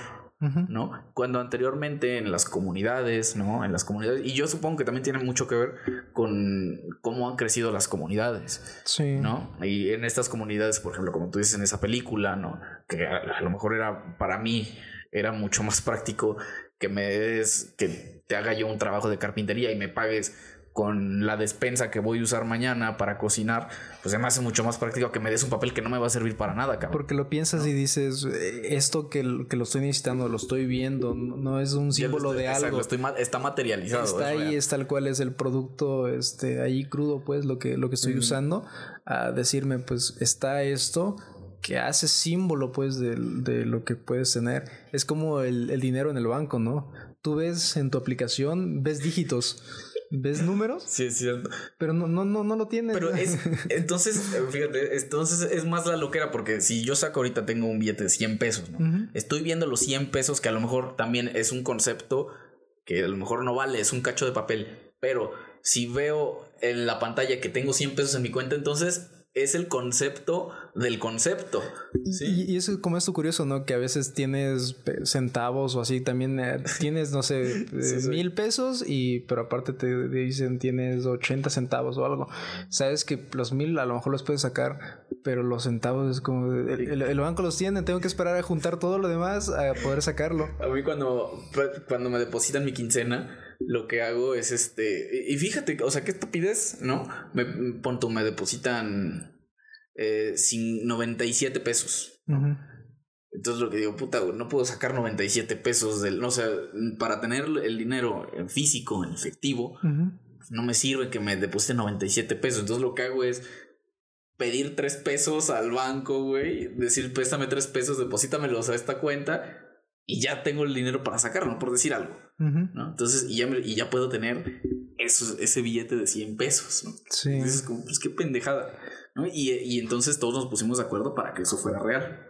Ajá. Y este güey en su libro está bien interesante. A ver, yo creo que también estaría interesante leerlo si está más o menos largo. Y dice, o sea, pasa lo mismo con las empresas, ¿no? Todos nos pusimos de acuerdo para creer que, ¿cómo se llama el loco este millonario que tiene una empresa de carros? Este, Elon Musk. Ah, que, ese güey que tiene su empresa de, de coches, ¿no? Que, pues, o sea, una empresa, el concepto de una empresa también es algo que existe nada más en el mundo de las ideas, ¿no? Porque para hacer una empresa tienes que crear un acta constitutiva, ¿sí? Llevarla ante el órgano que le da, va a dar validez para que diga tu empresa existe, ¿no? Entonces es como, pues qué pedo, ¿no? Y si tú quieres usar la imagen de esa empresa, ¿no? O hacer algo con esa empresa, bueno, tienes que pagarle para que tú puedas tener derechos, o sea, son eh, y el mismo la misma legislación, ¿no? Las mismas habla de las legislaciones, ¿no? Del derecho, habla del de las fronteras, ¿no? Que también son cosas subjetivas, ¿no? Que no existen en la vida real, que si tú miras desde arriba el planeta no puedes ver dónde se dónde empieza México y dónde empieza Estados Unidos. Texas no es así de recto como se ve. Como que Texas no es cuadrado. Hay un estado las fronteras de Estados Unidos, ¿no? Que son todas así como ah, con reglas. Yo creo que el vato que, el, que hizo las fronteras de Estados Unidos tenía TOC. O sea, como necesito todo así cuadrado. Sí. Y el vato que hizo las fronteras aquí en México era un vale verga. Agárralo ahí, como, da el trazo de tu mano, así. De este lado es mío, de este lado es tuyo. Y pero te ayuda cuando ibas en, la primaria a hacer el mapa de México. Era más sencillo, ¿no? Porque nada más agarrabas y tratabas de hacer todo así muy como que con muchas curvas todo. Sí, Bueno, entonces todos esos son, pues son conceptos, no son cosas que eh, existen en la imaginación colectiva, como los Reyes Magos. Pues, o sea, es que si, te pones a pensarlo así, pues es lo mismo. O sea, decir que existe Tesla es lo mismo que decir que existen los Reyes Magos, cabrón.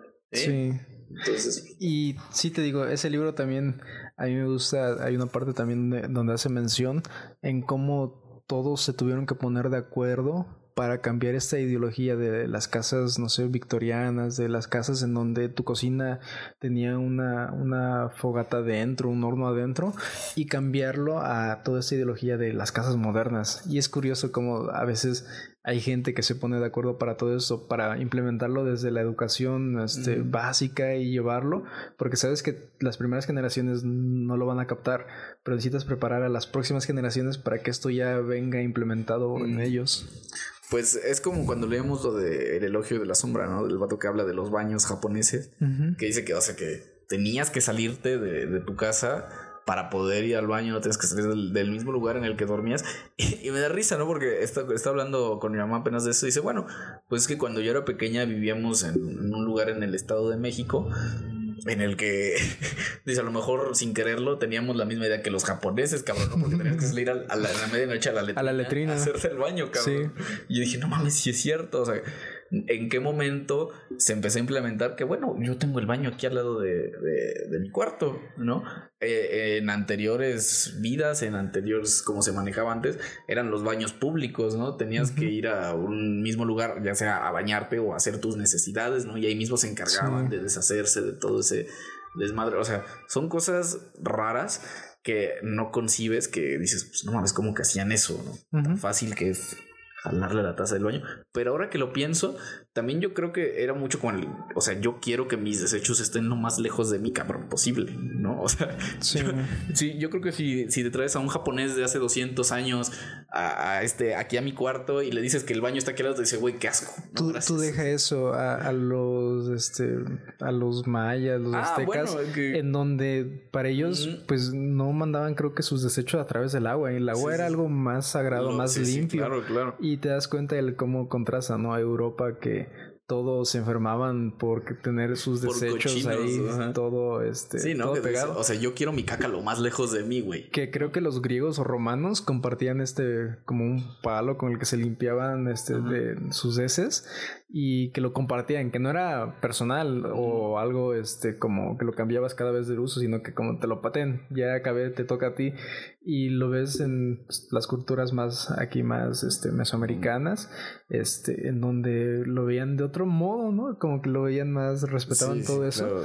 Y conozco una persona que luego dice, ¿por qué es contrastante, ¿no? El cómo usamos el agua, un recurso que sabemos que escasea más ahora y más el agua potable, y cómo mandamos ahí todo nuestro desperdicio y todo eso lo conectan a un punto y, y, al fin de cuentas eso ni, ni, lo van a reutilizar esa agua y se va a echar a perder y cada mes es más desperdiciarlo y desperdiciarlo y cómo nosotros desde este pues, lo buscamos aún más.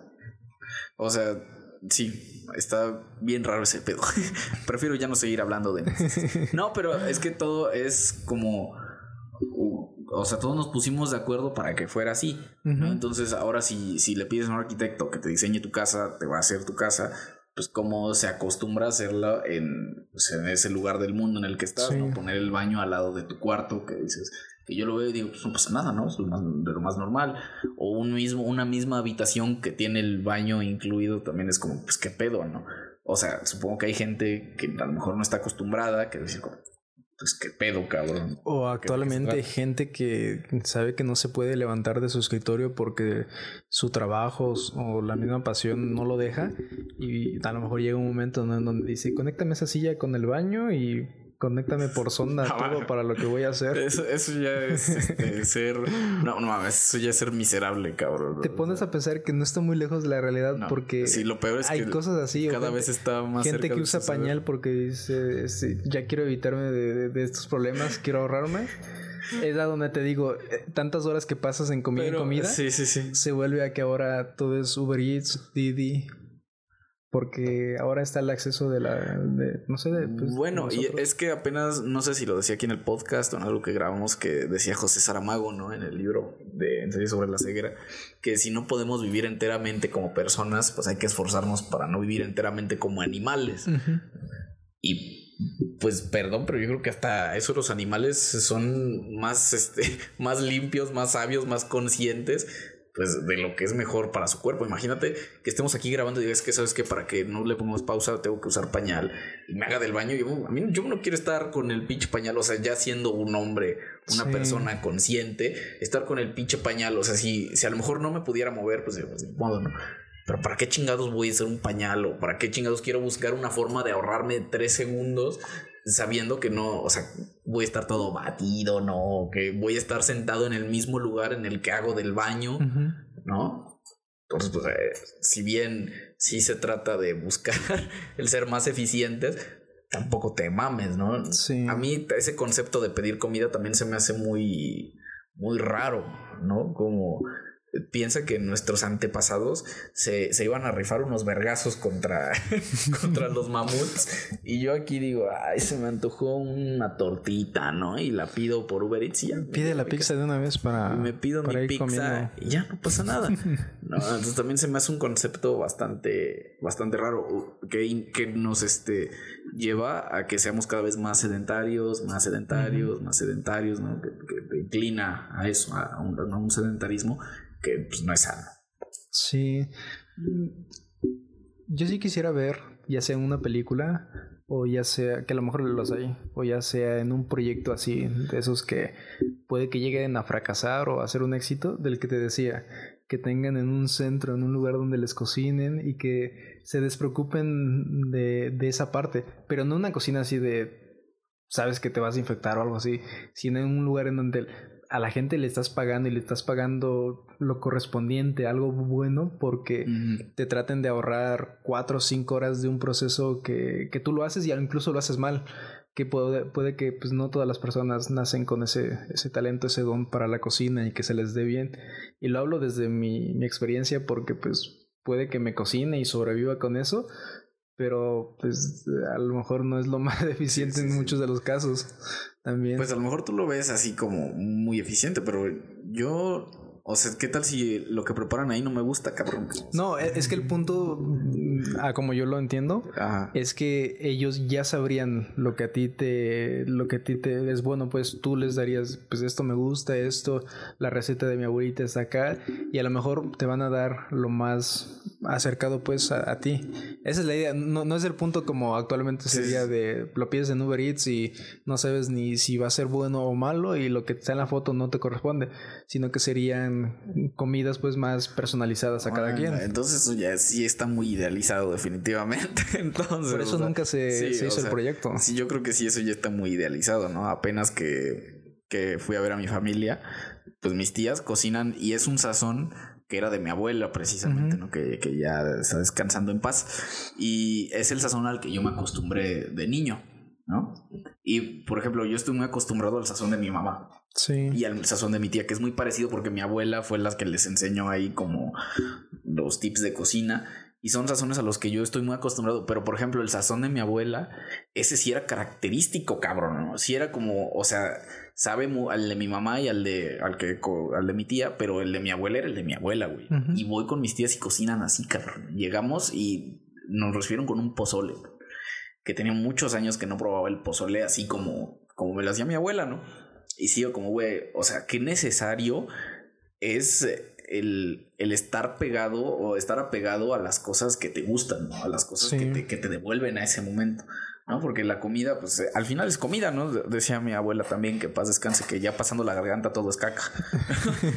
Era una forma bastante práctica de ver, de ver la vida. Mientras el estómago se sienta lleno, ya. O sea, todo, pasando la garganta ya es caca. así decía. Perdón por el, por el, comentario escatológico, pero es regresar a ese, a ese espacio porque yo como le, di la mordida al pozole y dije, güey, estoy, este, soy yo a los ocho años comiendo comida de mi abuela, ¿no? Sí. Igual los olores, cabrón, ¿no? Entramos a casa de una tía y pues voy una vez al año, ¿no? Y entras y hueles y es un olor o sea, característico de ese lugar, ¿no? No es que huela bien o que huela mal, sino como es el olor característico. Es, tan difícil de describir, ¿sabes? Como cuando vas a visitar a alguien y sabes cómo huele su casa, ¿no? No porque, ay, huele culero. Ay, huele, huele como a suaviteles, ¿no? De mis perros no vas a estar hablando. no, pero, o sea, tienen como un olor característico, ¿no? Como que, eh, más que el olor, como una esencia, ¿no? De lo que hueles y es, ok, y yo no sabría cómo describirlo, ¿no? Pero huele. O sea, pero ese olor te remonta a, a recuerdos, ¿no? A cosas que dices, o sea, ¿qué pedo con los putos sentidos, no? El, el, ya te dije, ¿no? Con el gusto, porque el, a lo mejor la vista, ¿no? Es, eh, yo creo que es como... La puedes engañar un poco. No, y además, pues, o sea, es fácil, no, no, no sé cómo explicarlo. No, a lo mejor ves una foto y dices, ah, bueno, pues está, este soy yo hace 10 años, ¿no? Pero cuando hueles algo que no olías hace muchos años, ¿no?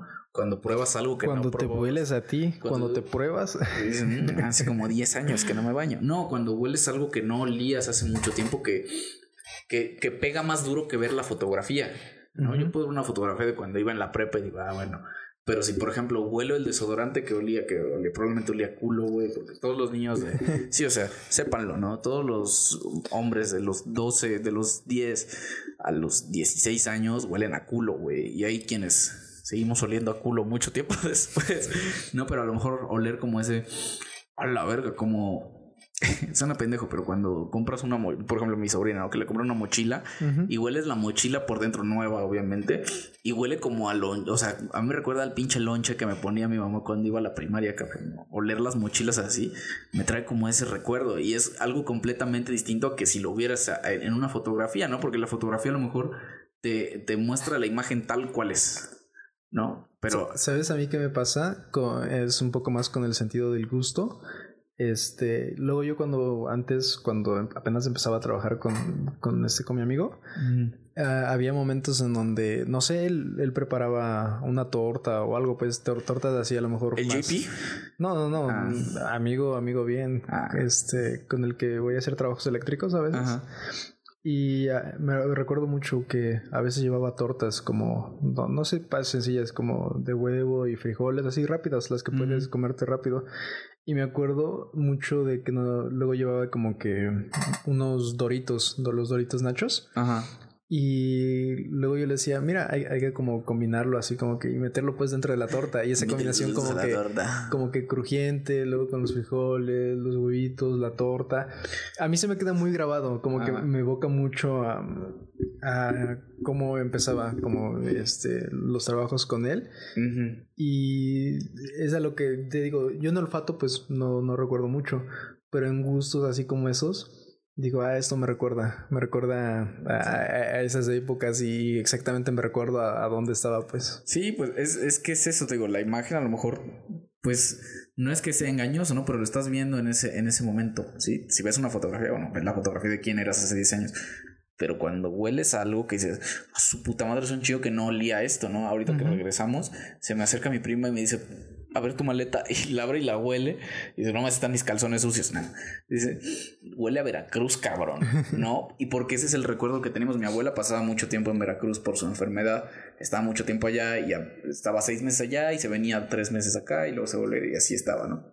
Y cuando llegaba, o sea, era un, era ritual que llegara y que nos esperara para abrir su maleta, güey. Porque cuando abría su maleta era el pinche olor, güey, a Veracruz, cabrón. Y así huele. No, no, sé si a lo mejor suena pinche vato loquito, ¿no? Pero es que en mi familia sí es como, no mames, hueles a Veracruz, ¿no? O pruébate o pruebas algo y dices, esta madre sabe o sea, me, me, evoca muchas cosas, ¿no? Yo ahorita que, por ejemplo, no, no como mucho eh, la comida que hace mi mamá, porque ya no vivo con ella, de repente cuando voy a comer a casa de mi mamá, o sea, sí ha cambiado mucho su sazón, eh, en parte porque ahora come mucho más sano que antes. O sea, sí es algo que yo digo, chale. O sea, sí mi mamá de repente se aventaba guisos acá bien powerful. Pero de repente me dice, te quiero hacer tus enchiladas, ¿no? Que sabe que me maman las enchiladas. Y me hace mis enchiladas y saben, o sea, el sabor, dices, esta mamada sabe a mi mamá, güey, ¿no? Y me evoca cuando tenía siete años y regresabas de la primaria y decías, huevo, mi mamá hizo enchiladas, güey, ¿no? Y comes tus enchiladas y dices, ah, qué rico. Cuando mi mamá me visita y sé que esa pues semana todos los días voy a comer y voy a comer mis tres, cuatro, cinco comidas, digo, no, sí, lo disfrutas, lo, lo aprecias. Lo aprecias. Y porque mi mamá se acostumbró a, a, cocinar en cantidad. De por sí siempre hemos sido muchos en la familia. Sí. Mi mamá siempre era en cantidad. Y luego hay veces en donde como que se le queda la costumbre de siempre hacer en cantidad. Porque pues a veces si solo estoy yo o así, luego la comida pues ahí se queda. Pero sí, sí extrañas esos, Sí, o sea, y no tiene, o sea, sí tiene mucho que ver obviamente con el sabor. Porque pues obviamente pruebas algo rico y dices, no mames, está muy rico, ¿no? Este pedo. Pero cuando pruebas el sazón de alguien en especial, dices, a la verga, ¿no? Yo tuve una novia hace muchos años que me invitó una vez a su casa y su mamá hizo enchiladas y no sabían a nada, güey, ¿no? Y yo dije, o sea, obviamente no se va a decir, tu pinche enchiladas no saben a nada. no, o sea, estaban ricas. Estaban ricas porque estaban ricas, güey. Las enchiladas siempre son muy ricas. Pero pues no sabían a nada, ¿no? Y ya después me explicó. Y así es como te corrieron de esa casa. No, no, no. ya me, me corrieron.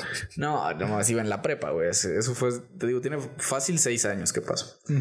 Porque nadie se siente identificado. Y, no, y me explicó que su mamá, eh, cuando era joven, eh, tenía muchos problemas de alergias o no sé qué mamada.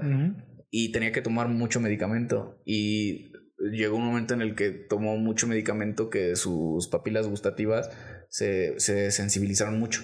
Entonces no podía cocinar así como con mucha sal, no con, con mucho picante, porque a ella en sus papilas gustativas le, le, hacía daño, ¿no? Le molestaba. Y, o sea, obviamente no le dije, tu mamá no, no me gustaron los enchiladas. Sino fue como, ah, están chidas. Y ya después me explicó que su mamá tenía. Están chidas, pero no tiene sal y limón. me explicó esa condición y ya lo entendí, ¿no? Pero me dice, y nosotros pues estamos acostumbrados así, ¿no? Yo no como con mucho picante ni con mucha sal, pues porque el sazón de mi mamá así es. Y entonces entiendes ese pedo, ¿no? Dices, oh, no es el sabor necesariamente, porque el sabor puede que estén muy ricas. Pero eh, eso que, que hace como, que le da como identidad a lo que estás comiendo, pues es lo que lo hace en cierta forma especial, ¿no? Y a lo mejor esta morra prueba las enchiladas de su mamá y le saben bien deliciosas, ¿no? ¿Por qué? Porque le, evoca ese, ese sabor, ¿no? Y, y, ese, ese pedo, esa conexión que tiene con, con, el haber comido así toda su vida. Y, así me pasa a mí, ¿sí? Ese, ese sabor que decir, puta madre, esto sabe a mi mamá, esto sabe a mi abuela, ¿no? Esto sabe a mi tía. Entonces sí, es, eh, es un pedo bastante interesante. Digo, sí estaría, a lo mejor estoy diciendo puras pendejadas, a lo mejor lo que digo no tiene nada que ver con las cosas científicas, pero... Y antes de que te lo digan, sí, sí lo estás. Sí, yo te puedo asegurar que sí estás diciendo por estupidez. No, pero hay, hay, algo debe haber, ¿no? Como cuando pruebas una coca en este en envase de plástico y pruebas una coca en envase de vidrio, algo hay, güey. Yo no sé si sea algo científico, algo químico, pero una coca de vidrio sabe bien deliciosa, cabrón. ¿Por qué? No lo sé, no lo entiendo. O sea, no me cabe en la cabeza porque pero sabe bien perro delicioso. Está más frío, más el sabor se, se queda más ahí. Pata de albañil. Concentrado. pero bueno, es lo que yo. Como el comal de los albañiles, ¿no? Metes una tortilla y esa cosa agarra ah, sabor a carne, porque sí. No, y eso que cocinaron carne hace tres años. Tiene tres años que no le echan carne al comal y sabe a carne esa Por eso es solo la tortilla y la sal. También tienen un con este una cultura, ¿no? Culinaria bastante peculiar, todo ese pedo de los albañiles y eso. Yo la primera vez que me vi involucrado en algo así, yo me acuerdo que desayunábamos un kilo kilos de tortilla y queso queso y a lo mejor una salsa, lo mucho. Y ya con eso. Y luego los cacahuates que luego te venden las tortillas. Con eso, ya era nuestro desayuno.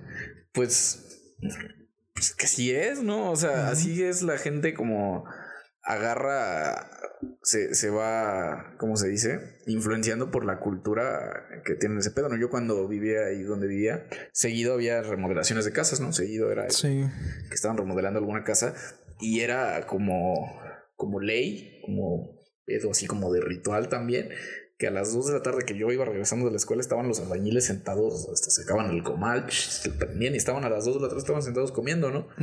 Y, y era como, o sea, yo decía, puta, hasta me dan ganas de sentarme ahí, güey, ¿no? Que me inviten un taquito, porque se veía que lo disfrutaban tanto y a lo mejor no sé si tenga mucho que ver con la comida, pero se veían tan a gusto, güey, platicando, cotorreando, que es eso, o sea, eso está bastante cool. Independientemente de cómo sean eh, el- los, los albañiles en sí, yo puedo decir que son muy nobles, así como que Sí. te, te dicen, ten, así Claro, como que toma. claro, claro. Independientemente si, si en su vida personal o así tengan vicios o no, la mayoría o los que me han tocado a mí son muy nobles, así Mucho, como de- es que eh, estamos criados, digo, no sé en otros lados, ¿no? Pero la cultura aquí en México sí es como el, o sea, las abuelas de antes era como si veían que venías con un amigo, ¿no? Se ven, ah, siéntate a comer, ¿no? O sea, siempre había como espacio para ti, el, siéntate, sea, tú éntrale, ¿no? Era como, digo, se me hace muy bonito, yo no soy, te digo, yo no soy religioso, pero se me, se, se me hace muy bonito esa idea de cuando dicen que, que, que Dios multiplica, ¿no? Todo lo que hay. Y se- a mí se me hace algo, o sea, esa expresión,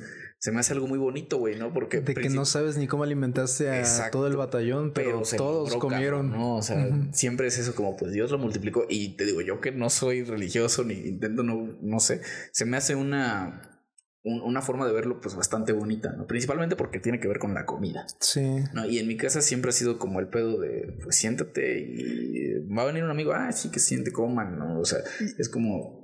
Y cosas así yo siento que, pues, no por decir que no pase también en ciudad, pero las ves, no sé, en fiestas de pueblo, de 15 años o bodas, que dices, son muchos, no, no sabes cómo, pero ah, alcanza para todos y hasta llevan en topper. Sí, sí, sí, es este una cosa digna de, o sea, de los pinches récord Guinness, ¿no? Que dices, ¿cómo lo hacen? No tengo idea. Y es que no es la diferencia de algo más en ciudad en donde planeas la cantidad de platos para tantos y cada plato te cobro tanto y pues si ya me pagaste es que porque te va a tocar plato. Y no es allá, es como de, ah, sí, vente, el, Tú siéntate. eh, el compadre o el amigo de tal y los amigos llegan y pues la consideraste a lo mejor una cantidad y de la nada te llega el doble y Sí, es curioso. Cuando yo trabajaba en este salón de fiestas y me tocaba ser mesero, ¿no? Y bueno, como organizar todo lo de la hora de la comida. Y algo que a mí no me gustaba, digo, al final pues era como se manejaba y como le convenía el negocio y la gente pagaba, ¿no? Pero era como el... Y supongo que así también se maneja en general. El voy a pagar 30 platos, ¿no? Pero son exactamente 30 casos. Sí, Sí, si llegan, obviamente dicen, vamos a preparar cinco platos de más por si llega a ver, pero, o sea, es una fiesta, cueste lo que cueste, ¿no? Pero vas a una fiesta de pueblo y es como, échate otro plato, ¿no? sí. Pues va, nada más este, hasta la pregunta, ofende, cabrón. O sea, son ambientes completamente distintos y, y a mí me late más ese pedo, ¿no? De, ¿qué- ¿quieres otro plato? O le entro, pues Sí. se multiplica, quién sabe cómo, pero todos comen aquí, ¿no? Y es algo bastante bonito, es una cultura bastante bonita la que se tiene en- respecto a la comida, ¿no? Aquí. Es algo, pues no por nada es patrimonio de la humanidad, cabrón, o Sí. sea, y, y eso que a mí no me gusta mucho, o sea, por ejemplo, el mole, yo no soy fan así que digas, puta, me encanta el molito. Yo igual el, el mole es algo muy representativo, muy simbólico, pero yo no, no sé. No, a mí no- a mí no me gusta. No, no me pasa mucho. Pero obviamente si vas a una fiesta, se agradece, ¿no? Y hasta repito, ¿por qué no? De esas bodas en donde es de tamal, espagueti y un molito. No, ocupo ir a una... Así el cumpleaños, así los 15 años. Sí, sí, sí, ocupo ir a una fiesta de esas, ¿sabes? El- Creo que tiene mucho que no voy a, a eventos así, bodas o 15 años, pero que tengo ganas de ir así a una de pueblo, ¿sabes? A mi papá eh, me arrepiento de no haber ido porque me invitaron a una en Tepoztlán precisamente, que dice que ah, mataron quién sabe cuántos cerdos, ¿no? Y que comida así dando vueltas y puta madre, ¿por qué no? Porque soy muy apático y no me gusta salir, me acuerdo, sí me acuerdo que me invitaron y dije, no, no, gracias, me prefiero quedarme. Pero dicen que se puso bien chido, ¿no? Por la comida. Y yo dije, puta, ¿por qué no fui, cabrón? Yo extraño esos momentos. A mí de niño crecí con una imagen en donde Este, después de un torneo de fútbol, generalmente el premio es un, un ganado, algo pues que ahí mismo lo matas y ahí mismo lo, lo comes y ahí hace todo pues. Y me gustó, bueno, yo tengo esa imagen de cómo mi mamá, a mi mamá no, no le tienta la mano de para un animal cuando es para consumo, no le tienta y mi mamá, me acuerdo como a la, a la res ahí como lo degolló. ¡Oh, su y, madre! Y pues igual agarraban, agarraban botes y donde la sangre pues escurre y ahí lo agarran. Y pues eso sí no sé si sea tradicional o así, tanto como para la moronga, como luego algunos decían, no, pues tómalo así caliente porque tiene otro, otro sabor. Los, este, te va a hacer bien, ¿no? Te levanta la... Tener hierro. pero sí, eso y de aparte, también hay una parte en la Biblia, en el Antiguo Testamento, justo en el Éxodo, este, cuando empiezan a hacer el primer, este, las primeras ofrendas, este, donde matan animales. Y es curioso a veces como esa tradición, no solo, no porque sea algo bíblico, sino como esa tradición donde matan al animal, la carne lo consumen, hacen su carne asada, como que lo ves y está ¿Estás diciendo que la pues. carne asada es canon bíblico? pues antes así lo hacían. Eh, digo, la carnita asada agarraban animales para darlos de sacrificio, pero no todo lo quemaban. Había partes del cuerpo que se le quedaban para las familias de los pues de los sacerdotes, de toda esa parte de los que estaban encargados de los rituales, porque ellos pues no, no cobraban nada, no, no pedían nada. Y como su oficio era eso, del algo así del sacerdocio, por así decirlo, pues ellos recibían la paga, es decir, volvemos a lo mismo, a como te decía, lo de lo de Yepeto no cobraban en dinero, cobraban en, especie. Era, ok, pues tú te, dedicas al campo, te dedicas al ganado. Este, aquí está tu ofrenda, la recibo, la preparo como, como es debido, como me enseñaron. Y nada más me quedo con esta pieza, con esta parte en la que yo voy a ocupar para mi comida de la semana, del mes, y ya. Y lo demás incluso pues lo hacían, este, lo consumían y también una carne asada, ¿no? Por ahí. es un lenguaje muy bonito el de la comida. Yo sí agradezco. Yo creo que si alguien, eh, alguna mujer que esté enamorada de mí alguna vez quiere ganarse mi corazón, que me cocine chido. Y, o sea, no es un comentario machista, sino que hay gente que tiene muy buen sazón. No tengo, tengo un amigo que es chef, a su puta madre cocina delicioso, ¿no? Y para mí es como me enamoro de, su comida, cabrón. ¿Qué dio esa vez? ¿Tortas de qué? De... Ah, pues tú esta vez estuviste de, creo que era de sirloin. Muy rico, muy, muy rico. Cuando hagan esos eventos, invítame. Te voy a invitar. Y ah, ya para ir cerrando, alguna vez me invitó, la mamá de una amiga me dijo, oye, es que, o sea, por lo bien que, pues, que yo veo que, que te llevas, ¿no? Con mi hija y pues también agradecimiento, te quiero hacer de comer, ¿no? Y yo dije, como, obviamente pues, te da pena, pero pues dije, bueno, también sería una grosería decirle como, no, no, no. me dice, ¿qué, qué, qué se te antoja? Y yo dije, bueno, pues ya en confianza, me gustan las enchiladas. la señora hizo unas enchiladas suizas que son probablemente las mejores enchiladas que he probado en mi vida. O sea, me arrepiento de ya no hablarle a su hija precisamente porque esas enchiladas esa vez estaban deliciosas. Y me acuerdo que, que fue en una temporada que no le estaba pasando bien este, económicamente porque estafaron a mi jefe y no nos había pagado. Y me acuerdo que pues mi papá se había ido de la ciudad y era como, bueno, pues sobrevivo con lo que tengo, ¿no? Digo, había comida, había todo, pues sobrevivo, ¿no? Y me acuerdo que la señora me dijo, no, no, no, no, no, y agarró un topper y sirvió más enchiladas. Y, llévate, llévate, llévate. Y yo, no, ¿cómo crees? Hasta, te haces de la boca chiquita. No, no, no, no. Dijo, no, ¿cómo? Pero a la segunda te dice, no, sí, deme la olla. Pues, dije, es, más, ya me llevo todo el refractario. Al rato le paso a su hija el sartén. Llegué aquí a la casa y dije, bueno, pues a ver, vamos a probarla. Y estaba mi prima y me dice, ¿qué comes? Y dije, ah, unas enchiladas. Y las pruebas me dicen, no mames, las mejores enchiladas que he probado en mi vida, cabrón. ¿No? Y dije, no, si la neta sí se, se rifó la señora. Excelentes enchiladas. Yo creo que, digo, sin hacerle el feo a las enchiladas de mi mamá, que también son deliciosas. Sí. Esta sí fue como amor a primera vista. Fue como, no mames, sí se mamó. O sea, la neta, esas enchiladas, chulada. Ojalá me invite a comer pronto, en algún momento, ojalá que me invite a comer. Porque Estoy en otra crisis, necesito esas. si me necesito dinero, deposítenme o invítenme a comer, invítenme un taquito. Pero bueno, al final son este, cosas a las que te acostumbras, ¿no? A la comida. Sí.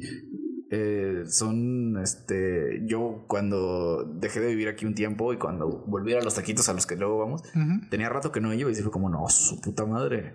Ya no me acordaba. Sí, sí son peligrosos porque sí son peligrosos. en exceso, ya después de cuatro tacos, ya ahí, ahí te vas a enfermar, ¿no? Principalmente porque son taquitos de tripita los que a mí me gustan, entonces sí es este tiene su chiste. Hay que tenerle respeto. Sí, no nada más prepararlos, comértelos, sí es como bajo su propio riesgo. Con es como la carne de puerco, sabe buena, pero hay que tenerle respeto. Eh, hay que tenerle su cierto respeto. Pero bueno, yo creo que... Aquí terminamos. Después de tres horas hablando de comida y de por qué deben aprender a comer rico. Porque igual yo tengo que ir a dejar a mi gato al veterinario porque le van a quitar un tubito que tiene. Ah, ya. Pobrecito tu gatito. Sí, pero ya con eso queda. Si no, pues lo cocinamos. Ah, no es cierto, no Hay una taquería por ahí cerca. Si no, pues luego. Ahí se lo paso. ahí a los tacos. Y... que me dé una promo, ¿no? De, de, lo que salga de ahí. No, pues con lo flaco que está tu gato, espérate mejor que engorde Sí, pues a ver, a ver cómo va y si sobrevive o no. Ahí te ves. Bye. Vale, bye.